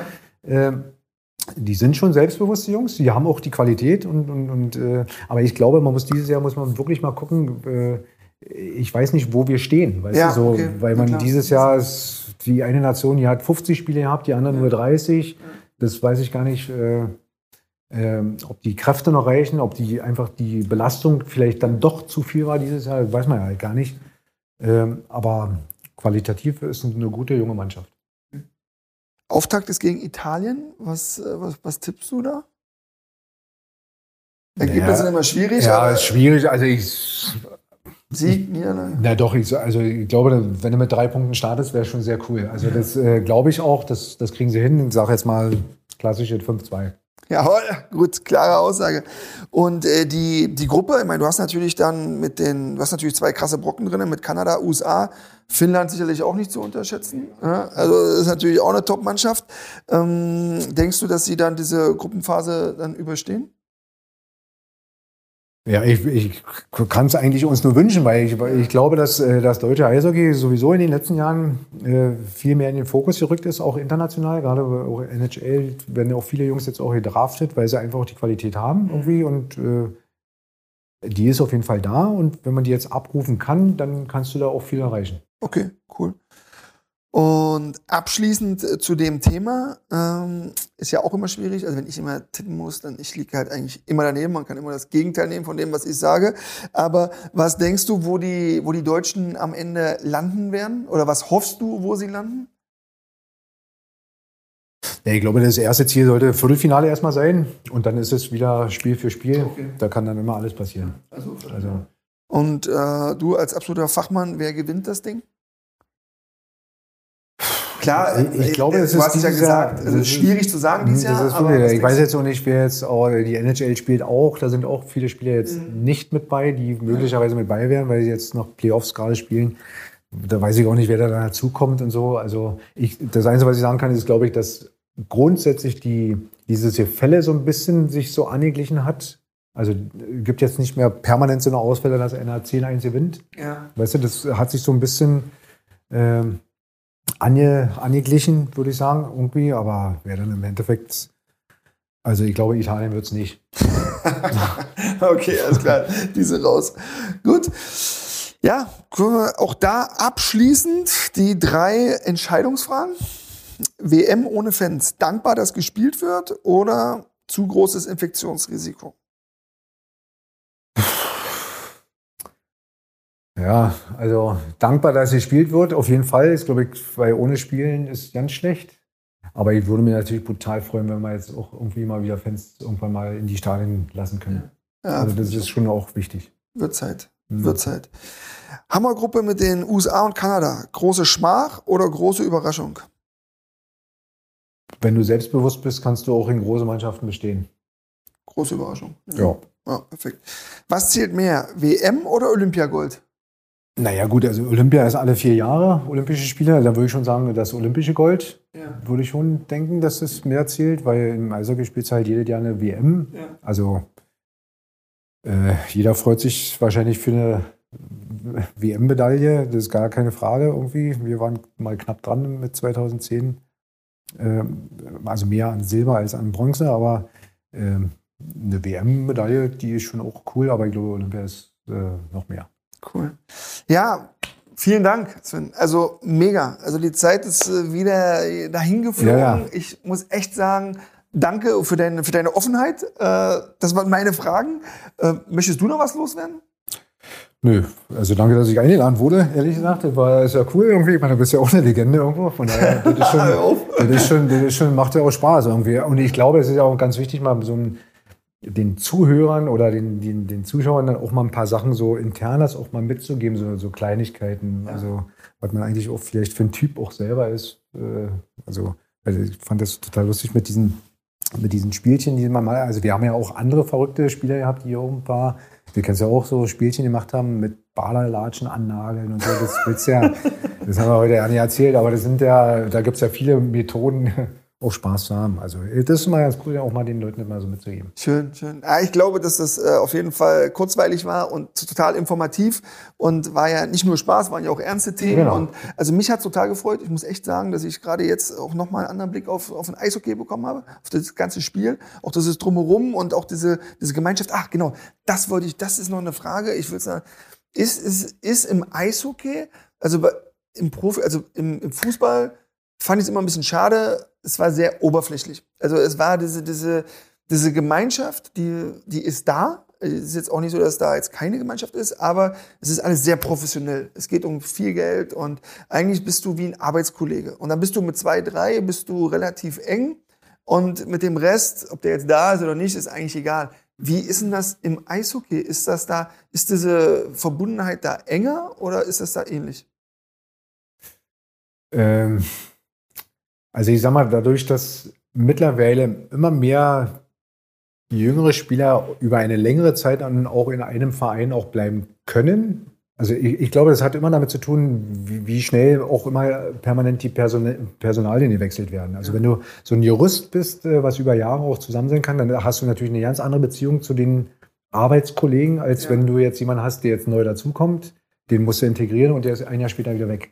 Also wenn das Gerüst lange da ist, ist es definitiv anders, als wenn das so oberflächlich ist, kommst du auch neu und jetzt äh, nächstes Jahr wieder. Ja. Also, Ja, und wir haben ja immer noch zum Abschluss äh, die Collagen, die ihr da seht, äh, die werden wir natürlich im Nachgang dann von unseren Gästen noch unterschreiben lassen. Das werden wir jetzt machen lassen und werden sie dann in ein paar Wochen für einen guten Zweck versteigern.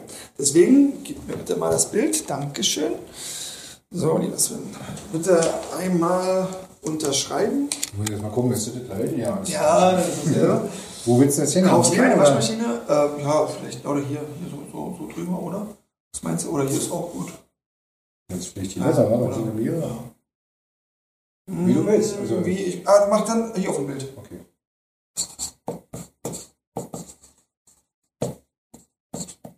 Jawohl, vielen Dank. Ihr seht das Original. So, wie ihr seht, äh, original unterschrieben und äh, dieses äh, tolle Exemplar könnt ihr in den nächsten Wochen ersteigern und das werden wir dann für einen guten Zweck sozusagen an den Mann oder die Frau bringen. Dann sage ich mal auch an euch vielen Dank. Äh, wir würden uns freuen, wenn ihr natürlich die eine oder andere ja, das ein oder andere Statement da lasst, ob das natürlich Lob ist oder auch Verbesserungshinweise. Wir freuen uns und äh, abschließend sage ich, äh, genießt die Sonnenseite und lasst euch nicht in den Schatten stellen. Bis zum nächsten Mal. Ciao.